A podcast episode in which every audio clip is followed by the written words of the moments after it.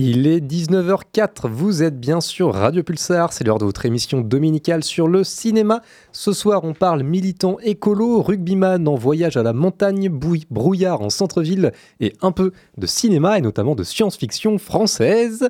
Bienvenue dans Tea Time Ciné. Alors il y en a Oui, c'est ça la réponse. Le chiffre aussi, hein Comment je compose ça Tu fais le 555 000 0, 0, 0, 1. Il va tout seul, quoi. Voilà. Salut, John.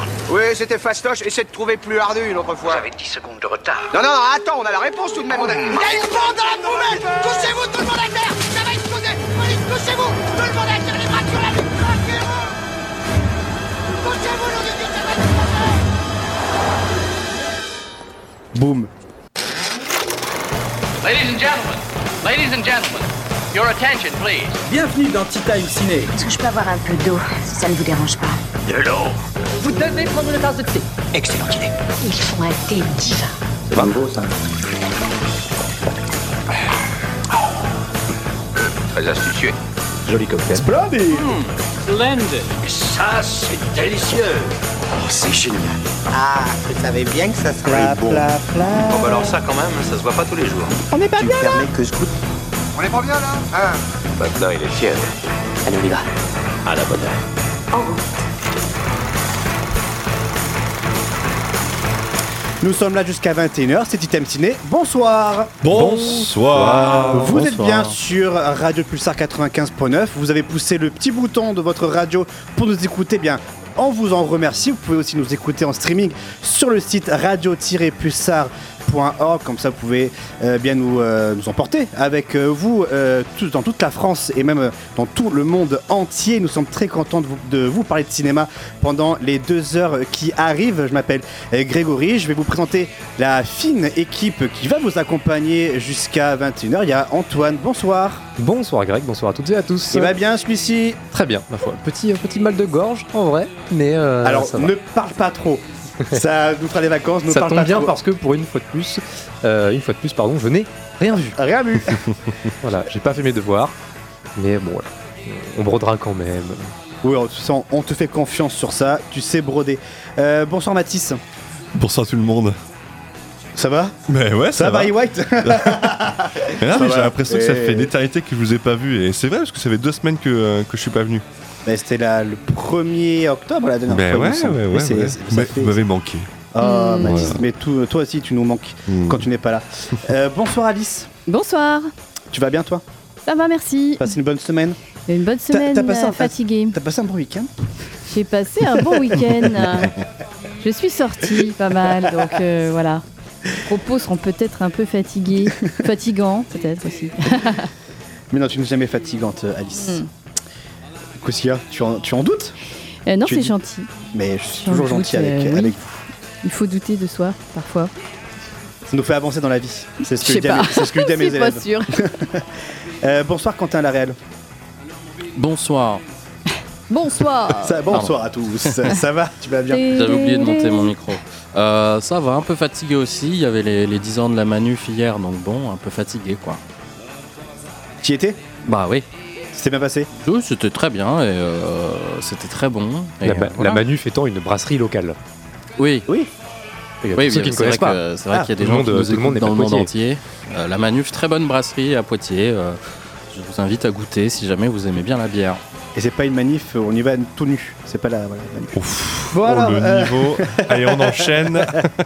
Ça va, il faut rigoler un peu. On est dimanche soir, c'est la détente. On est là pour parler de Doute, cinéma. euh, doute un peu plus de toi, euh, s'il te plaît. on va parler C'est de vrai que cinéma. dimanche soir, c'est l'humour, euh, comme sur France Inter, finalement. C'est vrai. Nos, nos concurrents, nos, Nos premiers concurrents. concurrents, premiers Nos premiers concurrents, ouais. Sauf que eux, On ne les savent- talonne, hein. Sauf que eux ne savent pas qu'on existe. C'est ça aussi la, la différence. Si, si, ils ont peur. Ils, Ils ont peur d'Antoine qui va vous dévoiler le programme de ce qui va se passer ce soir. Oui, programme du coup de l'émission, programme euh, chargé, non pas tant que ça. Oh, mais quand euh, même. mais, euh, oui, si, on va parler un petit peu de, de films. On va revenir un petit peu sur un petit sérieux dont on a déjà parlé dans une émission précédente. On va parler d'une année difficile, le nouveau film d'Eric Toledano et Olivier Nakache en salle depuis ce mercredi. Euh, Matisse va nous faire profiter d'une nouvelle de ses chroniques. Oui, seconde chance. Voilà. Ah oui, c'est vrai, ça s'appelle comme ça. Eh ben oui, ça a été. euh, attends, Ça a vote, pas- ça a vote. pas changé de nom Ça- entre ça a été- euh, Ça a c'est été bon. voté par, euh, bah, par une personne et j'ai accepté. euh, merci Virgile, voilà. euh. Un auditeur. Un auditeur. oui. Et de quoi tu vas nous parler du coup cette semaine The Mist de The Frank. Darabont. Adaptation de, de Stephen King. On reviendra aussi sur les adaptations de, de Stephen King de manière plus générale. Et on va parler de deux films qui ne sont pas encore sortis, que euh, certains d'entre nous ont pu voir en avant-première de l'ASF française. Je le disais en, en introduction, ça fait plaisir. Mars Express. Ça, Oui. C'est toi, Quentin, qui l'a vu. Oui, au Dietrich, en avant-première, en présence du réalisateur. Euh, voilà. Super. Tu nous en diras quelques mots, euh, quelques mots tout à l'heure. Et Greg, sûr. Greg, toi, tu as vu Le Cercle des Neiges. Aussi en présence de son réalisateur qui n'est autre que Ton Juan Dieu. Antonio Bayona, Dieu, Dieu Bayona que, que j'ai vu et que j'ai failli toucher. Il était, euh, il était, il était, il était à 2 mètres de moi. Calmez-vous, monsieur. Voilà, il n'a pas osé. Ben, non, on ne touche pas Dieu. Et puis, euh, on ne juste. Et puis bien sûr le petit point box-office de Matisse, le contest pour finir la bagarre et puis, euh, et puis voilà. Et puis c'est déjà pas mal, donc euh, gros programme qui Oui. vous attend jusqu'à 21h sur Radio Pulsar. Vous pouvez réagir en même temps que nous sur nos réseaux sociaux, surtout sur euh, Twitter, enfin Twitter non, c'est X maintenant qu'on appelle. Euh, X, euh, at- Oh, Twitter. oui Twitter, Peut-être euh, peut-être bientôt un compte euh, Blue Sky. qui. Ah, il faudrait, faudrait s'y pencher, pencher sur, sur Blue Sky. Oui, bah, il faut un code. hein. Filez- Filez-nous des codes. Euh, et ben on y va, pour un métier sérieux Petite, euh, petite bande-annonce? Allez vas-y. Quentin, balance. Toi, t'as toujours eu la vocation Personne n'a là au début. Elle arrive quand t'es balancé dans un collège et puis que tu découvres que t'es à ta place. Vous savez s'il y a des frites C'est jeudi les frites. C'est le mardi. Ça a toujours été le jeudi. Eh, les frites, c'est le mardi Non, c'est le jeudi Voilà. Mais mardi dernier, il y avait des frites, je suis désolé. Thomas Lilti, euh, on en a déjà parlé il y a quelques semaines de métier sérieux, mais comme Quentin euh, va pouvoir nous en donner, euh, euh, son avis sur ce métier sérieux. Qu'est-ce que ça vaut pour toi? Bah pour moi c'est un plutôt bon film. J'ai passé un bon moment. J'ai pas boudé mon, plaisir. J'ai trouvé ça très sympa, touchant quand il faut, rigolo quand il faut. Ça aborde des sujets intéressants. Mais euh, par contre, euh, je dirais que c'est pas non plus, euh, c'est pas révolutionnaire quoi. C'est les, les thématiques et tout ça. En fait, on, on s'y attend dans un, dans, dans un film qui parle du, du métier de prof. Mais, euh, mais voilà, c'est- bien fait, c'est agréable. Et en fait, j'ai pas grand chose de plus à dire de plus. quoi. C'est juste, c'est juste un bon moment, en fait, ce film. Pas, de, pas de fulgurance spécialement en termes de, de, de, de réal ou d'idées de scénar ou quoi. Mais, Ça fait très documentaire en fait, limite. Hmm, Non, t'as pas ouais, trouvé Oui et non. Oui, je l'ai vu. Bon, ça fait, ça fait cinéma, euh, Cinéma cinéma vérité, quoi. Oui, voilà. un petit peu. Comme, euh, comme beaucoup de films français finalement. Mais, euh, mais j'ai trouvé ça assez agréable. Je trouve que c'était. Les, les- même les, les- les idées, des fois, étaient assez pertinentes. Je- mon frère qui est prof, donc il y a deux, trois trucs que j'ai retrouvés euh, dans, dans des anecdotes. Ton frère l'a vu? Non. Il est prof de où ton, ton frère? Il est prof dans le Grand Est. Prof de quoi, pardon, du coup Ah, euh, de physique-chimie. Ouh. Alice, tu l'as vu le film? Oui, j'en avais parlé effectivement il y a quelques semaines euh, d'un métier sérieux. Thomas Lilti, effectivement, c'est un cinéma de, social. En, euh, notamment, il avait fait euh, des films sur, euh, sur l'hôpital première année et puis euh, une série aussi, Hippocrate, hein, c'est ça. voilà. Ouais. Et euh, euh, on- alors, c'est un cinéma où les acteurs ont vraiment une, gro- une grande place. hein. et puis là, il y a une tripotée d'acteurs euh, tous euh, bons. hein. Oui. Enfin, ils sont vraiment excellents. Euh, tu l'as dit, il y a des habitués aussi euh, qui, euh, qui, qui reviennent euh, dans, dans, dans ce film, des habitués qui ont déjà joué dans les films de, de Thomas Litti. Euh, je pense à Lacoste et puis. Euh, et puis euh, euh, William Legbill, ouais. pas, William Legbill, ouais, voilà. Et qui sont tous les deux excellents, qui forment vraiment un, un super duo. Euh, effectivement, on, on passe un bon moment. Euh, moi, j'ai envie à chaque fois de savoir quand même. Enfin, je m'ennuie pas. Voilà, je sais pas un cinéma Mhm. où, où je me suis ennuyée.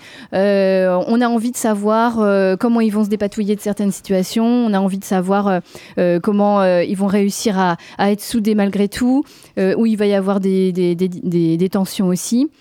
Donc on a envie de voilà de, de- de connaître la fin et, et du coup on, on suit avec euh, avec euh, avec émotion aussi certains des personnages. Moi j'avais été euh, très euh, très touchée par euh, par le personnage de Louise Bourgoin avec Mhm. son fils en difficulté là et qui arrive pas à gérer et qui explose euh, à la fin. Là c'était vraiment euh, vraiment une, une scène touchante. Ça ça dit pas enfin il y a, a pas trop de, de euh, de surenchère euh, par rapport aux, aux actions, euh, aux personnages. On n'en sait pas trop par rapport à, le- à leur histoire, mais ça suffit. Enfin, c'est pas Ouais. la peine. Enfin, c'est ça que j'ai trouvé assez subtil aussi. Euh, c'est que c'est pas la peine d'en savoir trop sur, euh, sur l'historique, sur le passé des personnages. On est vraiment au cœur de l'action de euh, comment on se dépatouille de situations au sein de l'école, avec les élèves, entre nous, bah, les difficultés des directeurs, des directives, d'éducation nationale, etc. Euh, et, du coup, euh, mais c'est pas c'est pas un souci. Parfois, c'est vrai qu'on on a du mal à rentrer dedans parce que euh, on connaît pas trop les tenants, les aboutissants certains personnages, leur histoire. Mais là, c'est pas c'est pas du tout gênant. C'est juste montrer ce qu'il faut et c'est ça qu'il arrive bien à faire le réal. Donc c'est vraiment un cinéma plaisant.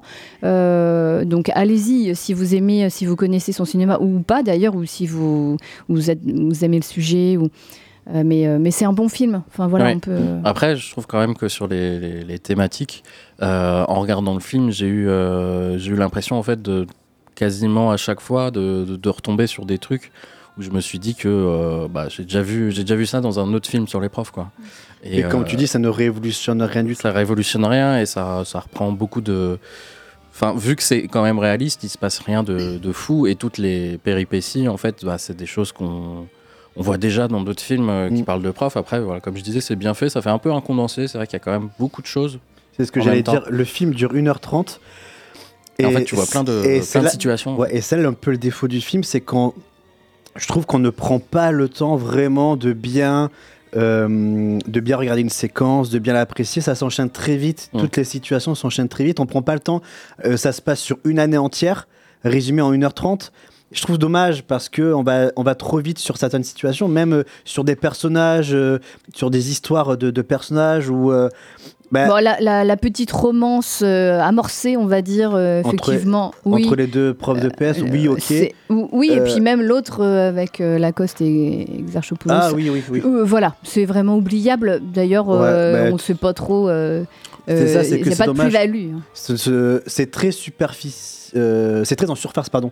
Euh, au, au niveau des, au niveau des péripéties, on ne rentre pas vraiment dans le détail et je trouve ça dommage. Euh, on aurait pu, euh, par exemple, le, la séquence du, euh, du, voyage du voyage scolaire, qu'est-ce qu'elle apporte en plus? On aurait pu, tu vois, on aurait pu juste enlever cette séquence et approfondir sur d'autres séquences un peu plus émotionnelles, un peu plus euh, en rapport avec des personnages comme Louise Bourgoin ou Mm. euh, la relation entre euh, le, le prof d'histoire interprété par François Cluzet et sa femme, où on voit que on a l'impression que ça bat un peu de un peu un peu de l'aile au niveau de leur couple. Donc tu vois, j'au- j'aurais préféré que ça soit un peu plus approfondi que mettre des séquences bout à bout comme si on, on, on- on lisait un cahier journal du- du- d'une année scolaire. Mm. Et Du je jeune prof qui arrive. Ouais, c'est ça. Et je trouve, je, trouve, je trouve ça un peu dommage que voilà, ça soit un peu euh, en surface et qu'on ne soit pas rentré dans plusieurs.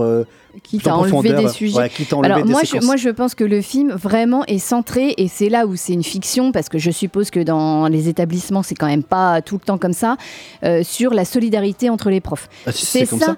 C'est ça que Bah, on, bouffe, on bouffe McDo euh, oui. et, on, et on insulte Non, les élèves. Je pense qu'il y a certains établissements où voilà, euh, chacun fait sa vie. euh, Il y en a qui, qui, qui, qui font leur vie de leur côté, qui sont pas forcément solidaires, qui se détachent un petit peu. Euh, mais c'est normal après. Enfin, c'est pas c'est pas jugeant. C'est juste que euh, je pense que vraiment, enfin, il y a un côté, euh, on- est obligé d'être soudés parce que de toute façon, on est dans le même bateau et puis c'est compliqué pour tout le monde. Et, c'est ça, euh, moi, que j'ai- vu aussi. C'est que euh, histoire perso, histoire pro, euh, on est tout le temps ensemble et on est, toujours, toujours confrontés bah, aux mêmes élèves parfois. Et du coup, euh, obligés d'échanger sur ça, etc. Euh, je sais pas si c'est partout pareil et je ne pense pas. Ou alors euh, certains groupes et pas d'autres. Enfin voilà, euh, c'est normal. Euh, mais je pense que c'est vraiment axé là-dessus.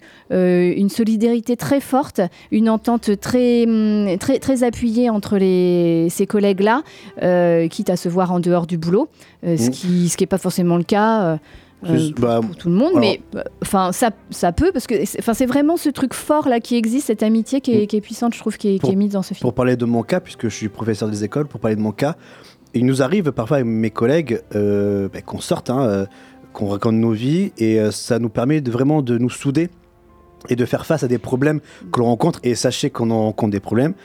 Et voilà, on, on- donc ça nous permet d'être vraiment solidaires entre nous et de faire face. Et, et encore, euh, je, je, je- je pense à certains collègues euh, qui, qui- parfois c'est dur pour eux.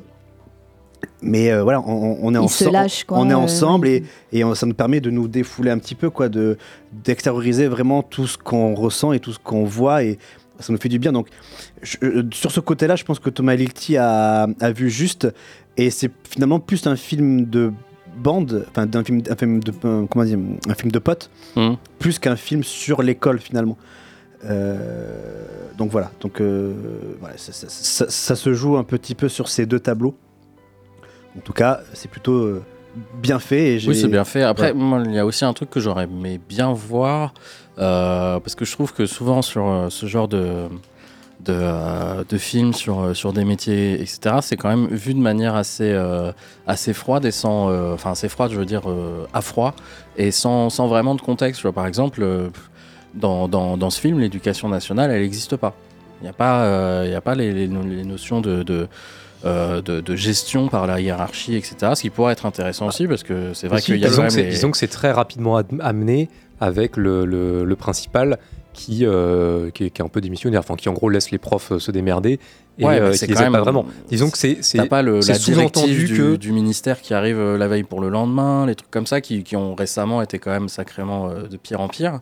C'est vrai, il mais- aurait pu parler de ça par exemple. Disons qu'en disons qu'en sous-texte, on comprend que bon que le que, on va dire la direction, la hiérarchie les, les laisse se démerder et sont justement pas très présents quoi. Ouais, mais ils auraient pu aussi avoir des trucs un peu plus concrets avec des, vrais bâtons dans les roues qui sont mis, euh, des trucs comme ça, qui auraient pu pour une fois, ouais, je trouve, changer un petit peu parce que c'est vrai que souvent sur ces films, euh, bah, c'est peut-être pour les rendre le plus intemporel possible, forcément, mais, euh, mais t'as pas vraiment de, de, de- de contexte, quoi. C'est le métier sans, euh, sans la gestion euh, de ce métier, quoi. Après, il y a l'inspectrice, hein, le, le coup de l'inspectrice euh, Louise Bourgoin, c'est vrai que c'est peut-être un petit peu cari- caricatural, Ah ouais, je sais pas. C'est clairement. Parce euh, que bon, euh, il y en a, y en hein. certainement, co- il y en a certainement comme ça aussi, mais euh, d'être si si froid, si Mm. sec, euh, avec euh, avec euh, des directives comme ça, sans nuance, euh, pour euh, pour blesser aussi. euh, bon, c'est peut-être un peu un peu gros.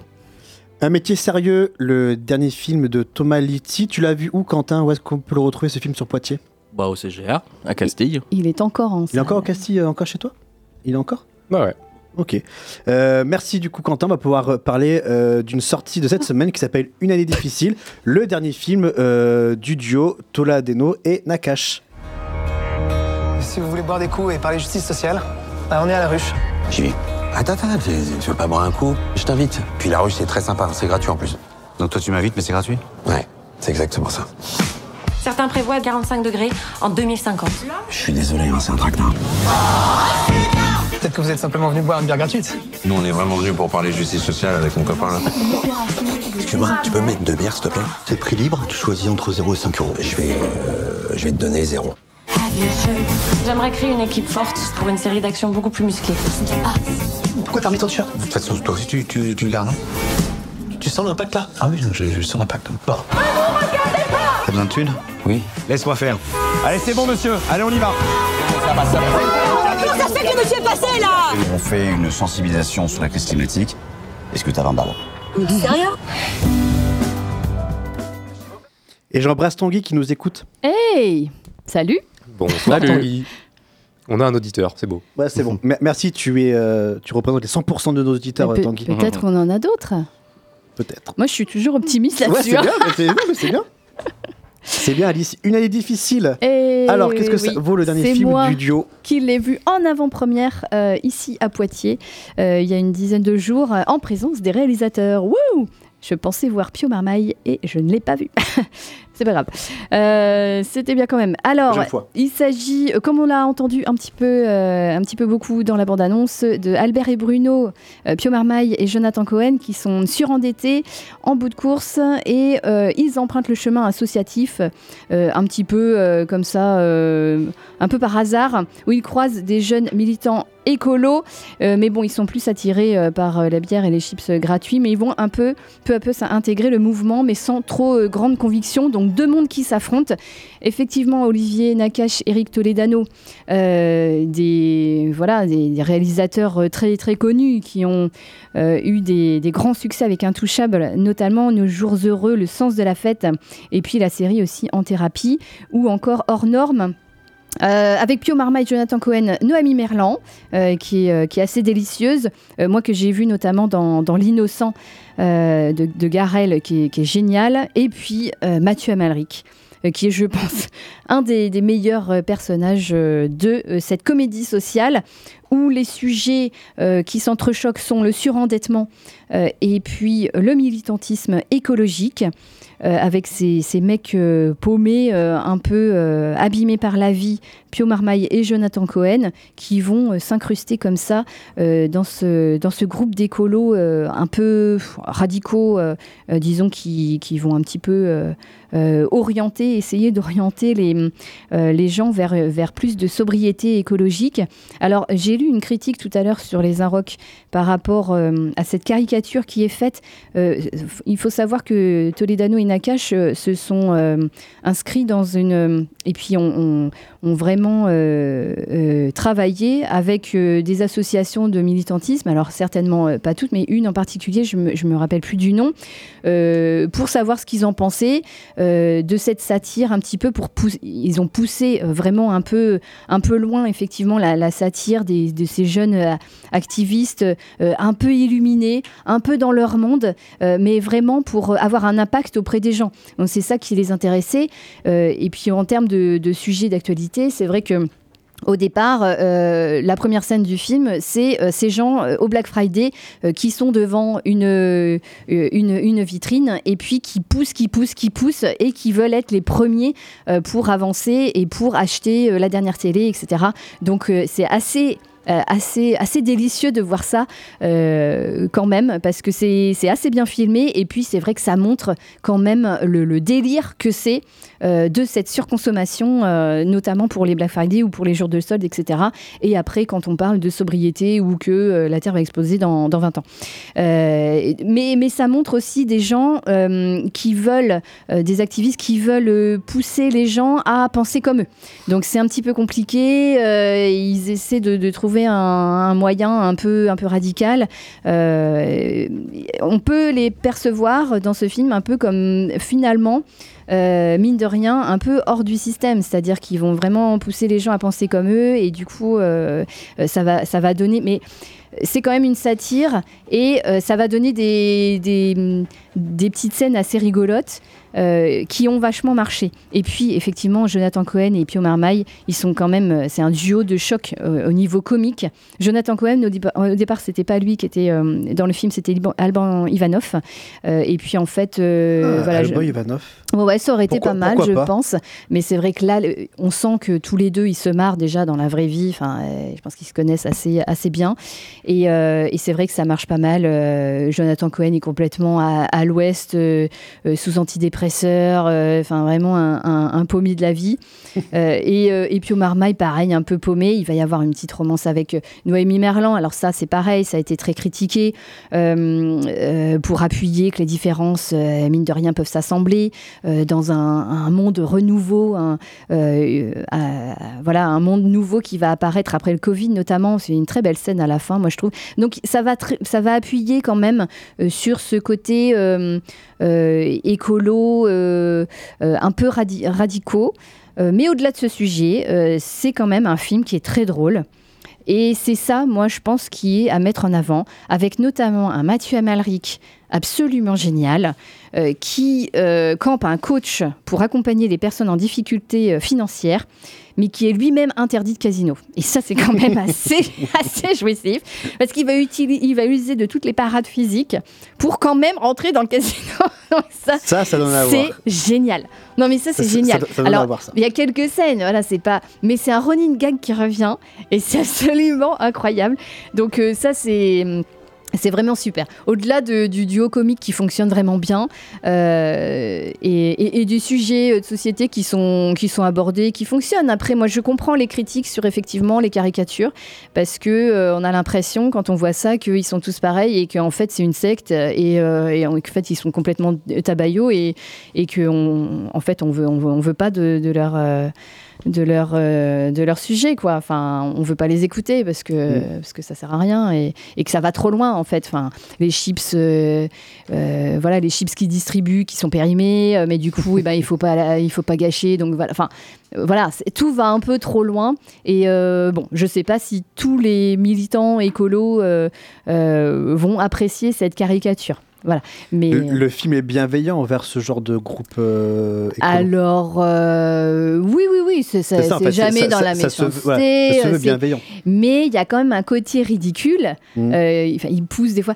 tu vois, ils ont sobriété énergétique. euh, les apparts, ils, ont rien, ils ont pas de meubles et tout. Alors, ce qui est bizarre, c'est que du coup, c'est un super appart de fou dans Paris, tu vois, Euh, parce qu'il y a, euh, voilà, il y a des bonnes familles, des gens qui sont de bonnes familles et tout. Mais il n'y a pas un meuble et tout. Ça pousse un peu le bouchon euh, sur vraiment la sobriété, euh, les mecs qui, qui bouffent que dalle, euh, qui offrent pas de cadeaux parce que c'est de la surconsommation. Donc voilà, ça va vraiment loin dans les actions. Donc, mais c'est- pour montrer aussi que effectivement, euh, il y a un côté ridicule aussi dans tous ces extrêmes-là. Dans tous les extrêmes, il y a un côté ridicule, c'est-à-dire euh, vivre avec euh, que dalle, euh, en n'achetant rien, en n'ayant aucun plaisir. Enfin, après, c'est peut-être un plaisir aussi qu'ont les gens. Mais ça parle aussi, parce qu'il y, y a vraiment un mal-être aussi, c'est- chez ces gens-là, je pense, les activistes comme ça radicaux très imprégnés de leur sujet, c'est euh, les angoisses euh, écologiques. Non, c'est les- l'anxiété écologique. ouais, c'est. L'anxiété, oui. L'anxiété écologique. L'éco-anxiété. L'éco-anxiété, voilà, merci pour reprendre le terme exact. Euh, L'éco-anxiété, où effectivement, qui, enfin, qui touche euh, beaucoup de gens, euh, voilà, euh, aujourd'hui.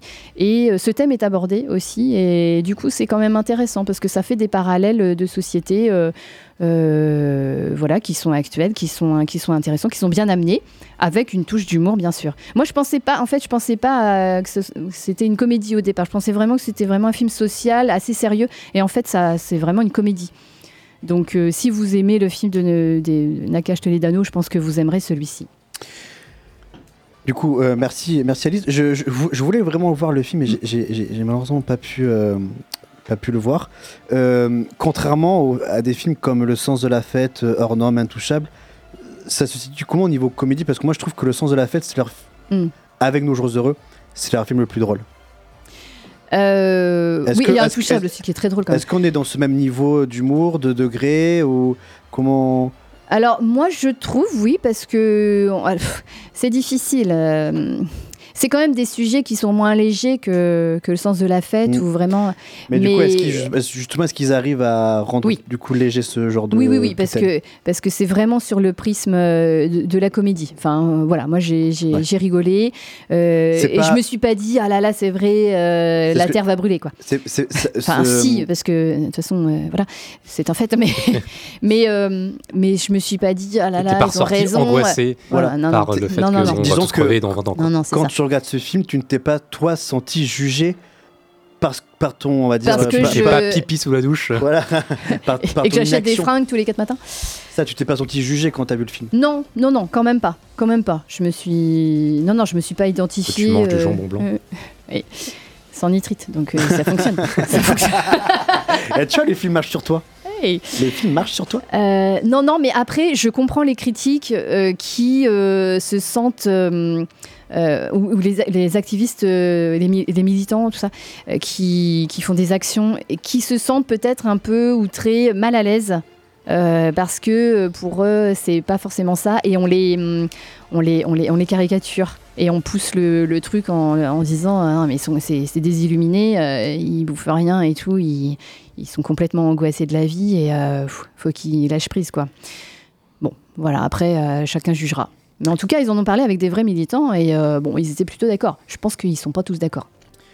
Une année difficile, le dernier film du duo Nakash Toledano que vous pouvez retrouver dans toutes vos salles puisqu'il est sorti. Je pense qu'il marche pas mal. hein. Enfin, je sais pas, Bah, Mathis nous dira, mais. Mathis nous, nous, nous en dira un peu plus tout Ça sera la semaine prochaine du coup. Ah non, tiens, je cherche maintenant là. Euh, Alice, on finit la chronique par. Ah oui, c'est vrai que c'est moi qui ai choisi le. Alors, il y avait beaucoup de, titres euh, que, j'aimais bien euh, dans la BO, Euh, mais celui-ci, on l'entend à la fin.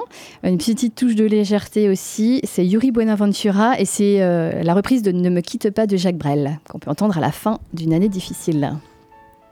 A tout de suite sur Radio Pulsar.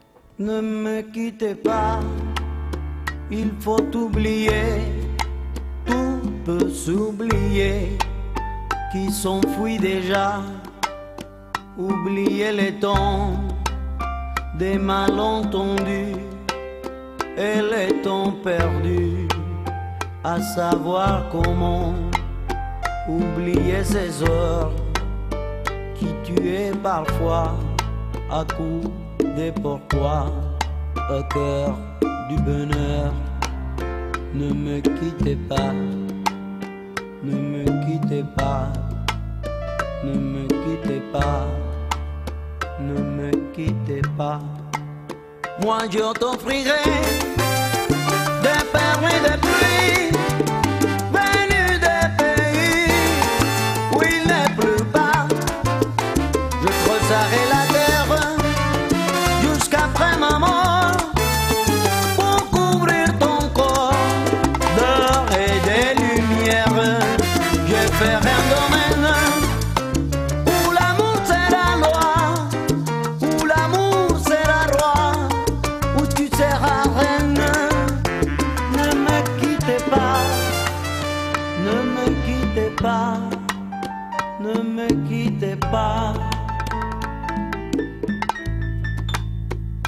me quittez pas, je t'inventerai des mots insensés que tu comprendras. Je te parlerai de ces amants-là qui ont vu deux fois leur cœur s'embraser. Je te raconterai l'histoire de ces rois morts de n'avoir pas rencontrer. Ne me quittez pas, ne me quittez pas, ne me quittez pas, ne me quittez pas. On a vu souvent rejaillir les feux de l'ancien volcan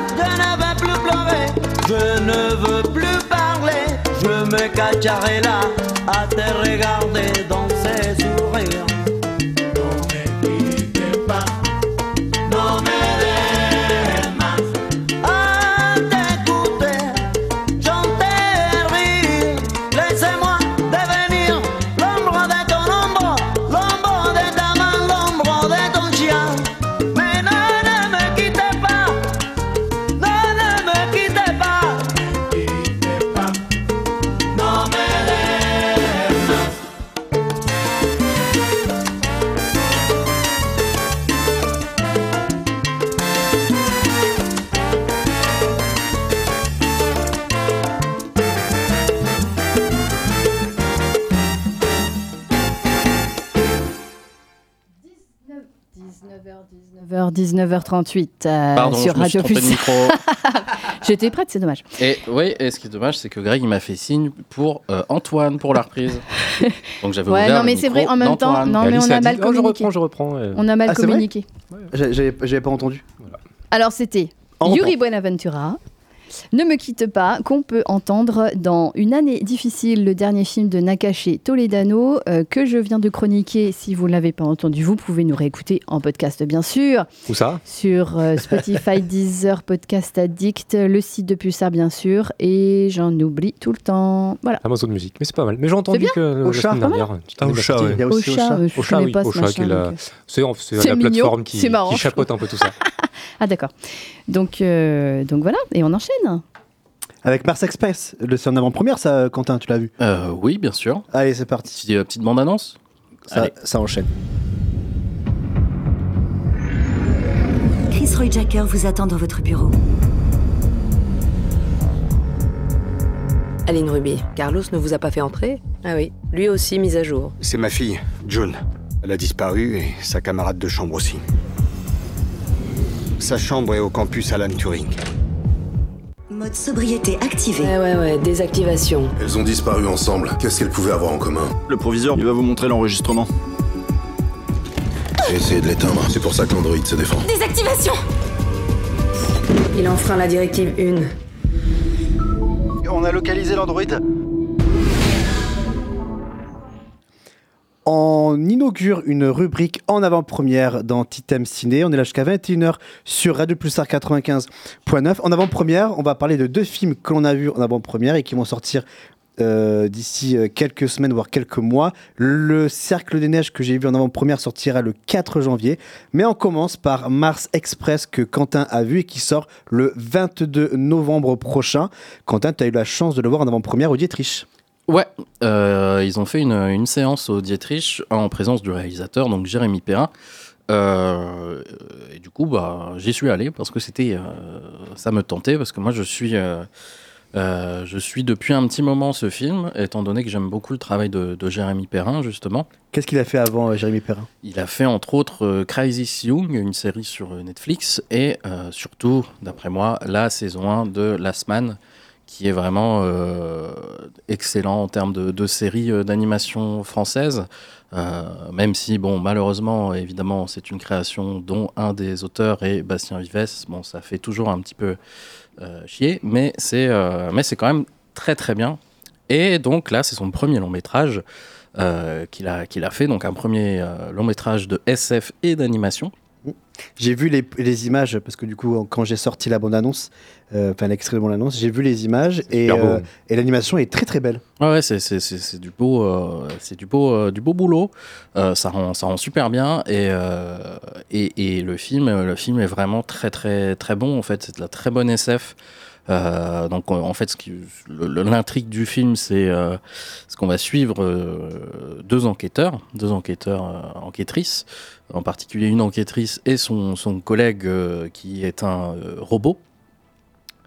Et, euh, et en fait, c'est euh, deux, deux personnes qui vont, euh, dans l'introduction, euh, pourchasser une femme qui débride les robots. Et en fait, le débridage, ça fait que les robots ne sont plus obligés de, de, de- dans leur fonctionnement, de suivre ce qu'on imagine, c'est pas dit clairement, mais ce qu'on imagine être les lois de la robotique d'Asimov. qui font que en fait aucun robot ne peut faire de mal à, à un humain humain. par exemple et est obligé de de, répondre à certaines commandes. Euh, là, du coup, euh, euh, ils, emmènent donc cette personne sur Mars, justement, pour, la ramener pour leur contrat. Mais comme c'est une hackeuse, en fait, elle arrive à faire disparaître le contrat, ce qui fait qu'elle se retrouve aussi sur Mars, elle est libérée. Et, là commence vraiment l'intrigue du film, et je ne vais pas trop la divulgacher, parce qu'en fait, c'est euh, assez. euh, ça s'embranche bien tout seul. En fait, il y a différentes euh, thématiques. Et euh, si je dis vraiment ce qui sera ce qui se passe, j'ai peur ouais, de, de sans faire exprès de, de spoiler un, un truc assez important. Mais ça va parler principalement de ça, en fait, de robotique, de, d'intelligence artificielle, de, de liberté, du coup, de, ces, de ces robots, de leur, leur volonté propre. Euh, comme dans beaucoup de films de SF, hein. mais, euh, mais de manière assez, un- assez intelligente, assez intrigante. En fait, euh, on suit aussi ça comme une enquête, et du coup, c'est vraiment bien foutu sur ce plan-là aussi. Vraiment, les pièces du puzzle se mettent en place au, au fur et à mesure et, et viennent, et viennent bah, montrer le, enfin, la, la vraie intrigue et faire comprendre les choses au, au fur et à mesure, des trucs qu'on vraiment parfois même assez bien foutus, genre des, des trucs assez anecdotiques qui peuvent être des blagues qui au final vont se révéler euh, d'être une importance euh, capitale dans, dans la dernière partie euh, du film. Donc c'est vraiment, c'est vraiment très très bien construit. C'est- assez c'est bluffant. Les, les, les, les doubleurs, c'est incroyable. ils, sont tous, ils sont tous très bons. L'humour est très bien dosé, mais c'est moins drôle par exemple que Last Man. Euh, qui est quand même vraiment en premier, en premier lieu un truc humoristique. Là, euh, là c'est d'abord de la SF, d'abord une enquête. Et, euh, et je trouve qu'il y a un ton, euh, un ton bah, Jérémy Perrin qui, qui fait que le tout, euh, tout prend bien, la sauce prend vraiment bien. Et c'est euh, et c'est super, je peux euh, que recommander d'y aller. Euh, je sais pas, euh, je sais pas si je continue, mais euh, Non, mais euh, moi, en tout cas, je suis très intrigué par, par, par le, le voir parce que, euh, donc, comme je le disais, quand j'ai sorti la bonne annonce, c'est la première fois que j'en que j'en entendais parler et surtout que j'en voyais des extraits. Mmh. Et rien que l'animation, lorsque j'ai vu que l'animation euh, était hyper limpide, était hyper jolie, hyper belle, ça me Mmh. donne vraiment envie de- d'en voir un peu plus. Et euh, puis voilà, c'est français quoi, donc il faut Ouais. encourager ce genre de, de cinéma d'animation. Puis la direction artistique est, est vraiment assez, assez cool globalement, quoi, parce que tu as, plein d'idées. euh, bah de, moi, il y a un petit truc que j'aime bien, mon petit péché mignon dans la SF, au-delà des, des thématiques abordées. Euh, j'aime bien les petits, euh, les petits trucs cool de, d'idées de, de, de, de- bah ouais, de science ou d'objets du futur. Quoi. Et là, il y en a vraiment, il y a des idées assez euh, originales. euh, de trucs comme ça euh, qui, euh, qui sont utilisés. Il a, il- il a eu, enfin, il ou, peut-être euh, au pluriel, je sais pas, a eu plein de, de petites idées comme ça, de, de choses qu'on voit pas forcément. Ouais, l'univers a été bien travaillé, ouais, l'univers a été bien travaillé. recherché, il y a eu quand même quelques détails, détails origin- originaux parce que tu le disais, c'est vrai que ce genre de thème, on a vu euh, quand même pas mal de films sur ça. Je pense Mhm. à, à, euh, je pense à iRobot, je pense à euh, euh, ah mince le film de Alex, Alex Garland.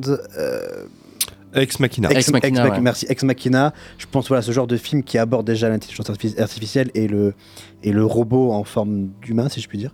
Ouais. Euh, donc c'est vrai qu'il faut creuser pour trouver des idées des idées originales. Donc si euh, si déjà dans l'univers qu'il essaie de de nous mettre en place, il y a ça, bah, c'est déjà quand même euh, Ouais, euh, c'est très bien quoi. C'est pas fait de manière euh, convenue. Et ouais, Convenue, surtout, ouais. c'est pas hum, les thématiques, elles sont abordées, mais c'est pas le. Enfin, si, c'est- le cœur du film, tout en n'étant pas le cœur du film. Enfin, on Mhm. n'en parle pas le, tout le long du film. En fait, c'est- surtout la, le dénouement, etc., qui permet de, de- de vraiment euh, porter une réflexion là-dessus. Mais euh, finalement, c'est pas. C'est le, décorum, c'est l'univers Voilà, euh, global tel qu'il est, et on, et on navigue dedans à travers une histoire qui est, qui est autre. mais, Et, euh, et ça fait que du coup, en fait, le, le, le, propos, il est pas centré genre sur une réflexion philosophique d'un robot qui veut se libérer, euh, blablabla. Euh, non, non, c'est vraiment, ça se fait tout seul et, euh, et c'est sur le côté. Et c'est plutôt, en fait, on va, on va quand même principalement suivre des humains. Et c'est justement, en fait, le, regard de ces humains qui, est assez intéressant. Et, le, et aussi, bah, du coup, le, le, robot qui est le, deuxième, le deuxième enquêteur, qui euh, est finalement le, seul robot qu'on suit et qui lui bah, travaille à la base à, euh, à justement attraper euh, d'autres robots qui essayent de se libérer, de se libérer des, lois de la robotique. Et, euh, ça, c'est très très intéressant. Et en plus, c'est amené dans un. Je veux pas trop trop en parler, mais euh, c'est amené dans un, dans un concept où il, ramène un petit peu au-delà de la, de la mécanique, un petit peu de biomécanique euh, dans, dans, le, dans le, le mélange. Et c'est super intéressant. Donc voilà, c'est en gros, c'est imaginer des robots plutôt biologiques que mécaniques. Le 22 novembre, il sort ce film Mars Express. On aura l'occasion d'en reparler Ouais. lorsque, lorsque, lorsqu'il sortira, parce que je pense qu'Antoine Ouais, il ouais, est bien coup, hypé là. pas- J'étais pas à l'avant-première, mais, euh, mais j'avais déjà entendu parler de ce film, je l'attendais aussi beaucoup. Et donc, euh, ouais, non, j'irai le voir quand il sortira en salle, parce que, parce que pour le coup, moi aussi, j'aime beaucoup La Semaine, j'aime beaucoup ce que fait Jérémy Perrin. Et, euh, et beaucoup de gens qui ont travaillé autour du film, euh, que ce soit Philippe Montaille qui a fait la musique, qui faisait aussi la musique de La Oui. Semaine, euh, qui est, un, qui est un, un musicien que j'aime beaucoup La aussi. musique est excellente aussi. Donc, euh, donc ouais, non, je, je- j'en reparlerai avec grand plaisir quand il sortira. Bien, merci euh, Quentin. On en reparlera d'ici donc euh, d'ici euh, un mois. On va pouvoir parler du deuxième film que euh, que j'ai vu aussi en avant-première.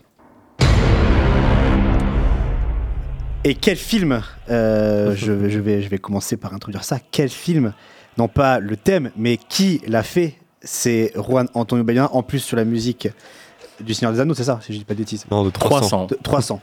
ah ouais non, pas 300. Ah Pas moi qui ai choisi. C'est pas toi qui choisis Non, c'est la playlist. Oh, quel enfer. Bon, bref, le Cercle Ah. des Neiges, la Sociedad de la Nieve. euh, C'est rigolo, 300. J'aime bien. oh, c'est horrible. Ah, j'ai pas vu le 2, tiens. Le 2, le 2 est, est meilleur. 302. Le, Non, je rigole. Oh là là, c'est. 600. le, le trois- 302 Ah, le- le deux, c'est, est, est- euh, est mieux que le 1. Avec Eva. Ouais, avec, avec Antoine. Avec kiffé- Eva Green. on a- Ouais, non, on a c'est plus bon, c'est- la- c'est 300 qui est déjà bien débile, bien esthétisé, mais en Oh. encore plus débile, encore plus esthétisé. J'aime bien. et avec moi. encore moins de sens Ouais. et de logique et de C'est- et d'intelligence globalement. Mais C'est du pas, coup, bon, c'est pas toujours euh, c'est un défaut, hein, un film euh, qu'il soit débile. C'est Oui. tel- c'est tellement. Parfois, c'est très jouissif, un film vraiment débile. Ouais, mais là, là, on atteint, non mais là on atteint un point où bon voilà, on passe au-dessus et ça devient juste rigolo quoi. c'est te- c'est tellement jeune le, le film que j'ai l'impression de regarder les Simpsons à chaque fois que je vois ce 300. C'est c'est horrible. Le Ça, Cercle des vrai. Neiges, la Sociedad de la Nieve, donc Ou un c'est film le. de Jean-Pierre Jeunet. C'est le cin- Jaunet. C'est la- le cinquième film euh, de, euh, de Bayona qui va sortir directement sur Netflix le 4 janvier prochain. Donc euh, il y a encore le temps. euh, il y a encore le temps. Donc j'ai eu la chance de voir le, le film en avant-première et surtout de voir le film euh, en avant-première et en sa présence.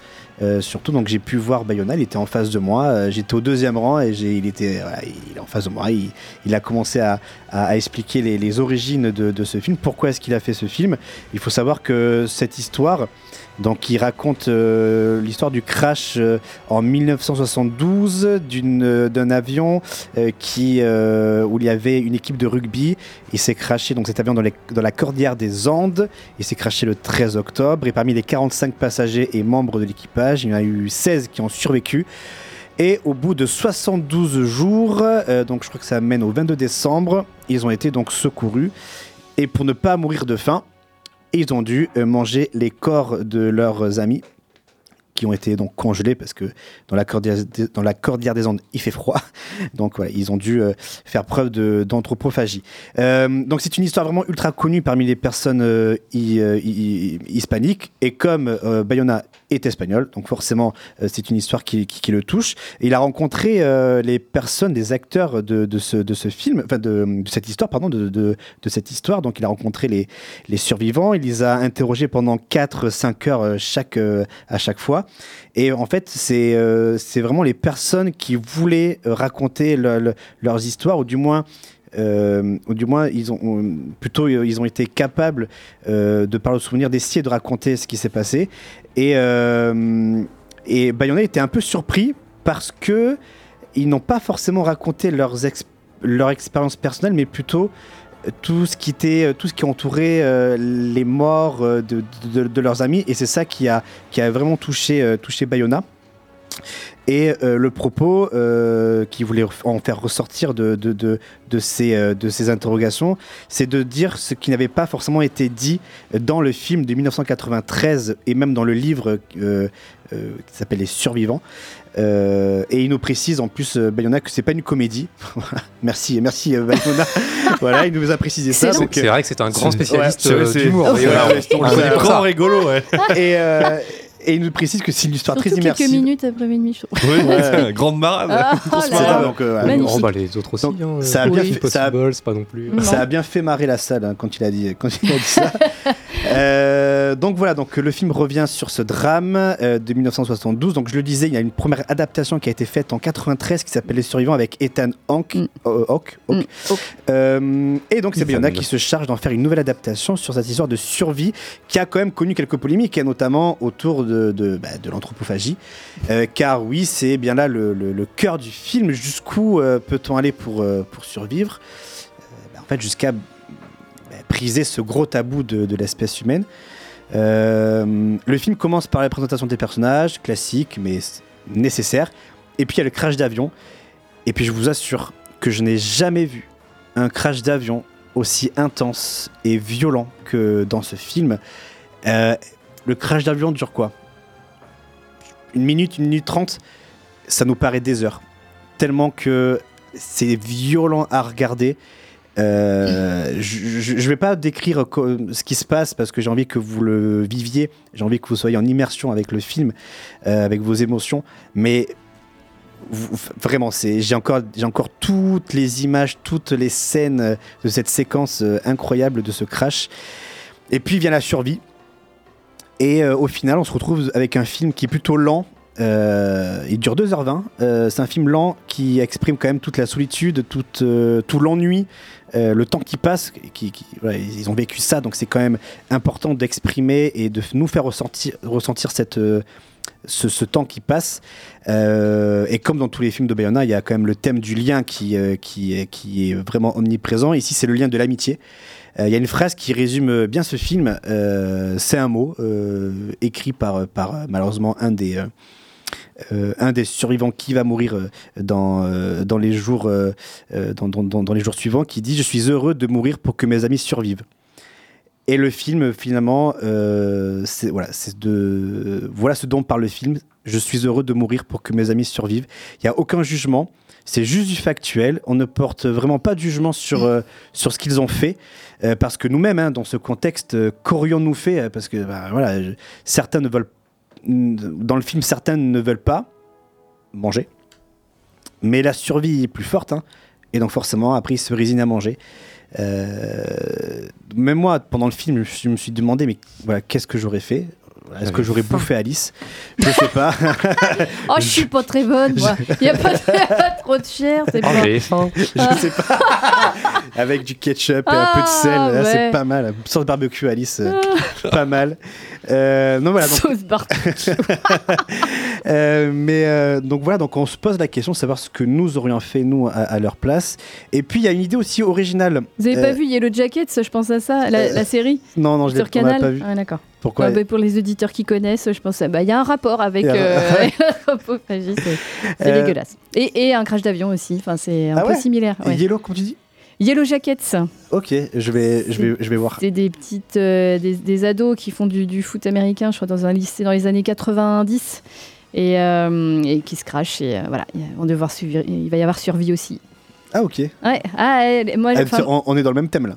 oui, c'est vrai. Mais hum, c'est un, petit, un, peu, un, peu plus, euh, un peu plus déjanté, C'est un on peu va plus dire. léger, quoi. C'est un peu Ouais. plus déjanté. Et, euh, et en fait, on va revenir dans le présent-passé. Parce qu'on voit aussi les, les nanas, euh, ceux qui ont survécu, en tout cas, une, ou une partie, dans, le, dans le présent.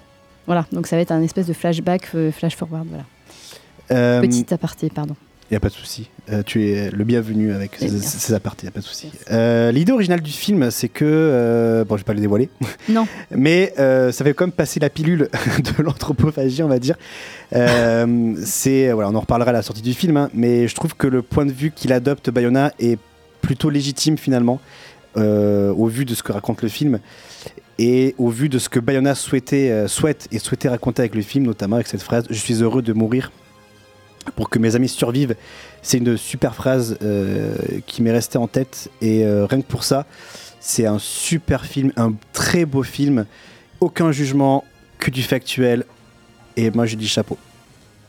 Euh, tu disais par rapport euh, à la scène du crash d'avion, Oui. euh, effectivement, il est un peu coutumier du fait parce que dans The Impossible, tout ce qui est comme ça, catastrophe naturelle, ben, il est quand même, Bah, c'est ba- balèze. C'est toujours très, très, très prégnant, très en tension. euh, on, on est carrément euh, euh, plongé dans. Immersif. voilà, c'est très immersif. hein, Exactement. donc euh, là, c'est vrai que ça, ça s'y prête. Après, il y a d'autres films dans- de, de crash d'avion aussi où c'est assez bien fait. Je pense à- au film avec, euh, avec Tom Hanks, là, rappelez-moi. Celui- C'est- Ah non, Seul Seul- au monde, Seul au monde, pardon. Seul au monde, oui. Où le crash d'avion est pas mal aussi. Enfin, Oui. ça dure. Alors c'est un petit peu plus grand spectacle entre Ouais. guillemets parce qu'il dure plus longtemps et c'est vraiment. Mais c'est bien. Ici, le, ouais, le- le- ici, le crash d'avion. euh, Bon, de toute façon, c'est jamais. euh, Il y a le- les nouveaux fête, hein. sauvages où il y a une très belle scène de crash alors qu'on voit pas on voit pas jusqu'au bout ça s'arrête juste avant le crash mais il y a toute une séquence euh, pendant la pendant la chute qui est qui, est, qui est assez assez prenante et alors après c'est un film bourré d'humour noir Oui. Euh, mais le- la- je trouve que la séquence est, euh, est assez euh, assez prenante assez fascinante aussi euh, dans les nouveaux sauvages Ici, euh, ce, qui, euh, ce qui reste en tête, c'est le côté très claustro de la scène, parce que comme c'est un petit avion, donc ils sont tous serrés. Oui. Et voilà, bon, je vous laisse imaginer ce qui peut se passer euh, quand euh, il y a ce crash d'avion. Et... Celui-là, je crois qu'on l'a même pas dit à un seul moment, mais c'est. euh, alors, il y avait notamment une équipe de rugby dans, ce, dans cet avion. Donc, Oui. euh, donc en plus, ils prennent de la place, quoi. Euh, oui. Euh, oui, ils prennent de la place. Et euh, donc, et- et le- et- et dans tout ça, c'est que donc c'est c'est une histoire vraie. Et, euh, et- se dire qu'il y a des gens qui ont vécu ça il y a euh, 50 ans, c'est quand même. euh, Enfin, tu, vois, tu, tu relativises sur ta vie, quoi. Mais voilà, donc On euh, est le, peu de choses, le, Cercle des Neiges, un film que vous pouvez trouver. Oui. Tu disais quand même qu'il y avait un peu de longueur. Le film dure 2h30, Oui, le ça film de deux- 2h20 à peu près. Alors, alors il y a des, il y a des, pas des longueurs, plutôt, c'est plutôt lent parce que euh, il y a des moments où forcément hein, ils se posent des questions euh, sur leur vie, ils se posent des questions sur l'anthropophagie, ils se posent des questions, ils, ils- ils attendent. Voilà. Ah, puis après, surtout, c'est ça, c'est qu'ils sont. ils attendent. Ils sont tout un groupe coincé dans la montagne, euh, rien autour, euh, et puis il n'y a rien à faire, quoi. Si ce n'est attendre des voilà. éventuels secours qui Donc c'est, n'arriveront, euh, donc c'est pour ça que le, sans doute pas. Donc oui, c'est. cette lenteur est nécessaire pour nous faire comprendre finalement le, ce côté où ils doivent, ils doivent patienter et attendre, essayer de, d'apercevoir un, un, ben, un avion ou, ou- ou ne serait-ce que un secours quoi. Et, et puis, et puis on, on ressent aussi toute leur détresse. hein. D'ailleurs dans le dans le 93, euh, voilà, ceux qui ont vu le film de 93, c'est la même chose. Mais y a- c'est les mêmes séquences, c'est les mêmes. euh, en fait, bah, tu, tu vas pas réinventer une histoire qui s'est déjà déroulée. Donc en fait, c'est si vous avez vu l'adaptation de 93, vous verrez euh, les, des similitudes avec celui de Bayona. Et donc on, on ressent quand même toute leur, leur détresse, leur dépression. euh, Quand, euh, les- rien que la scène où euh, donc ils ont une radio. hein, où ils- qui, qui, qui marchent et qui peuvent, où, où ils peuvent écouter les, les, les nouvelles de la vie, de, de la civilité, si je puis dire. Et, et quand ils entendent à la radio que les recherches s'arrêtent au bout de 10 jours, je crois. L'enfer, c'est le Euh, alors là, cauchemar, je peux vous assurer que vous déprimez avec eux, et c'est pas possible. Et c'est là où la question de l'anthro- de l'anthropophagie se, se pose. Et après, je vous laisse ensuite découvrir ce qui se passe par, par, par la suite pour ceux qui n'ont pas euh, vu l'adaptation de 93. Euh, Pourquoi il sort sur Netflix du coup Eh ben, Qu'est-ce qui s'est passé je sais Parce pas, je sais que toi tu l'as vu en salle, tu as la chance de l'avoir vu en salle. Oui. Euh, bon Bah, je- bah nous on va se, se taper sur notre télé. Ouais. Quoi. Et, en, et en vrai, sur une télé, franchement, ça, ça fera Bah, y aura beaucoup moins moins d'impact, d'effet. évidemment. Je pense ben, encore à cette, à cette fameuse scène du crash d'avion, ça aura, ça aura beaucoup moins d'effet sur, sur une petite télé ou, ou un petit ordi. Et comme je crois que je le disais, à, ben, je te le disais, hein, euh, en antenne Alice, c'est que si j'avais, euh, si je l'avais vu sur euh, Mm. mon ordi ou à la télévision, j'aurais décroché, j'aurais regardé mon portable pendant qu'ils se posent la question de savoir s'ils vont bouffer leur, leur pote. J'aurais pu regarder. euh, T'aurais bouffé ton burger quoi. Ouais, ça, j'aurais bouffé mon burger, j'aurais commandé sur Uber Eats des ribs, Uber, et c'est voilà. ça, quoi. Ouais, des petits ribs là. Faut pas commander sur Uber Eats. Mais bon, voilà, Voilà. c'est. euh, donc, voilà, donc, bon. Le Cercle des Neiges, on en reparlera hein, quand il sortira le 4 janvier sur euh, Netflix. Post musical, et c'est euh, euh, c'est Quentin qui a choisi. Qu'est-ce que tu nous proposes, Quentin Euh, et ben, je vais faire plaisir à, à Antoine puisque Ah. Ah. c'est Suzume. Ouais. Très bien. Le thème de Suzume. Et on se retrouve euh, dans quelques instants pour entamer la deuxième heure de Titem Ciné jusqu'à 21h avec ta chronique sur The Mist. Ne bougez pas, on est sur Radio Pulsar.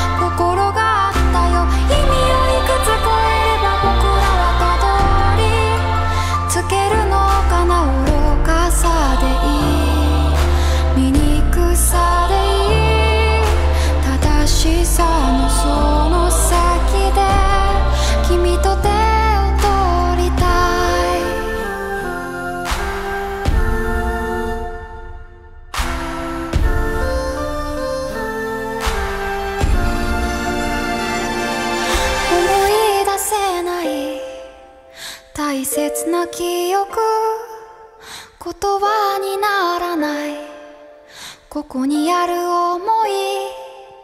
もしかしたらもしかしたらそれだけでこの心はできてる。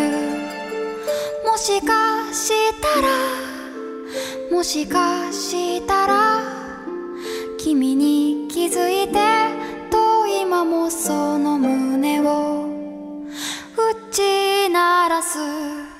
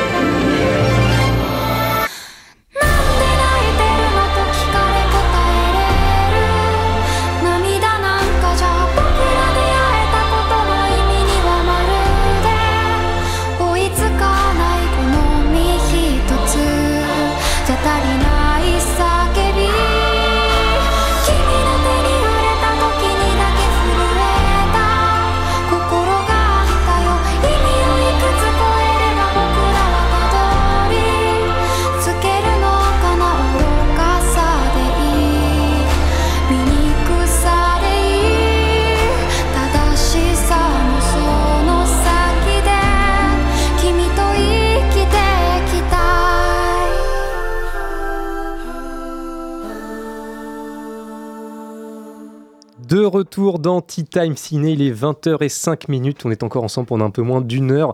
On vient de s'écouter, merci Quentin, le thème de Suzume, extrait évidemment du film éponyme de Makoto Shinkai, sorti cette année, qui est, ma foi, formidable. Donc euh, regardez-le si vous ne l'avez pas encore vu et regardez euh, globalement la, la filmographie de son réalisateur. C'est très bien. Et, euh, et donc je l'ai dit, on est encore ensemble pendant, pendant une petite heure. On fera le point box-office tout à l'heure. Le contest, bien sûr, on va se taper sur la gueule pour, pour finir, comme oui, d'habitude. comme d'habitude. En, en bonne et On, due forme. on l'a pas fait la semaine dernière. On l'a pas fait la semaine dernière. Ça va chier, bordel. En bonne, euh, en bonne Il a des points à rattraper, Mathis. Ah oui, c'est vrai, c'est vrai. Euh, mais d'abord, justement, Mathis, c'est euh, c'est ton tour pour nous, par- pour nous parler de The Mist. Et oui, oui, oui, c'est l'heure de ma chronique Seconde Chance. Et ce mois-ci, comme tu l'as dit, c'est The Mist. Donc euh, du lourd. Très bon choix d'ailleurs. Très bon choix. Et merci, Mathis, voilà. d'avoir choisi Et on a une petite euh, bande-annonce si Une tu veux bande commencer. Allez, vas-y, bande annonce. Habille Billy, je l'emmène en ville avec moi. Je vais vite au supermarché avant qu'il dévalise tout. Et comment vous vous en êtes sorti avec cette tempête? C'est l'assurance qui va traquer. Oh, je suis désolée de l'apprendre.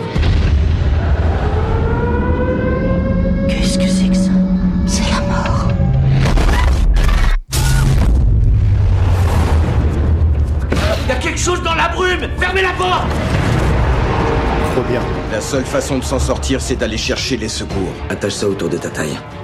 Il y a à peu près 100 mètres.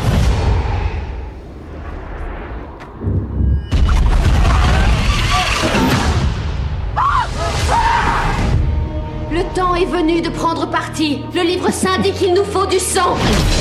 Ça, c'est du- du Stephen King. Tout le devant du magasin est fait de verre, il y aura de la casse. Vous faisiez quoi comme expérience là-haut Ils pensaient trouver d'autres dimensions.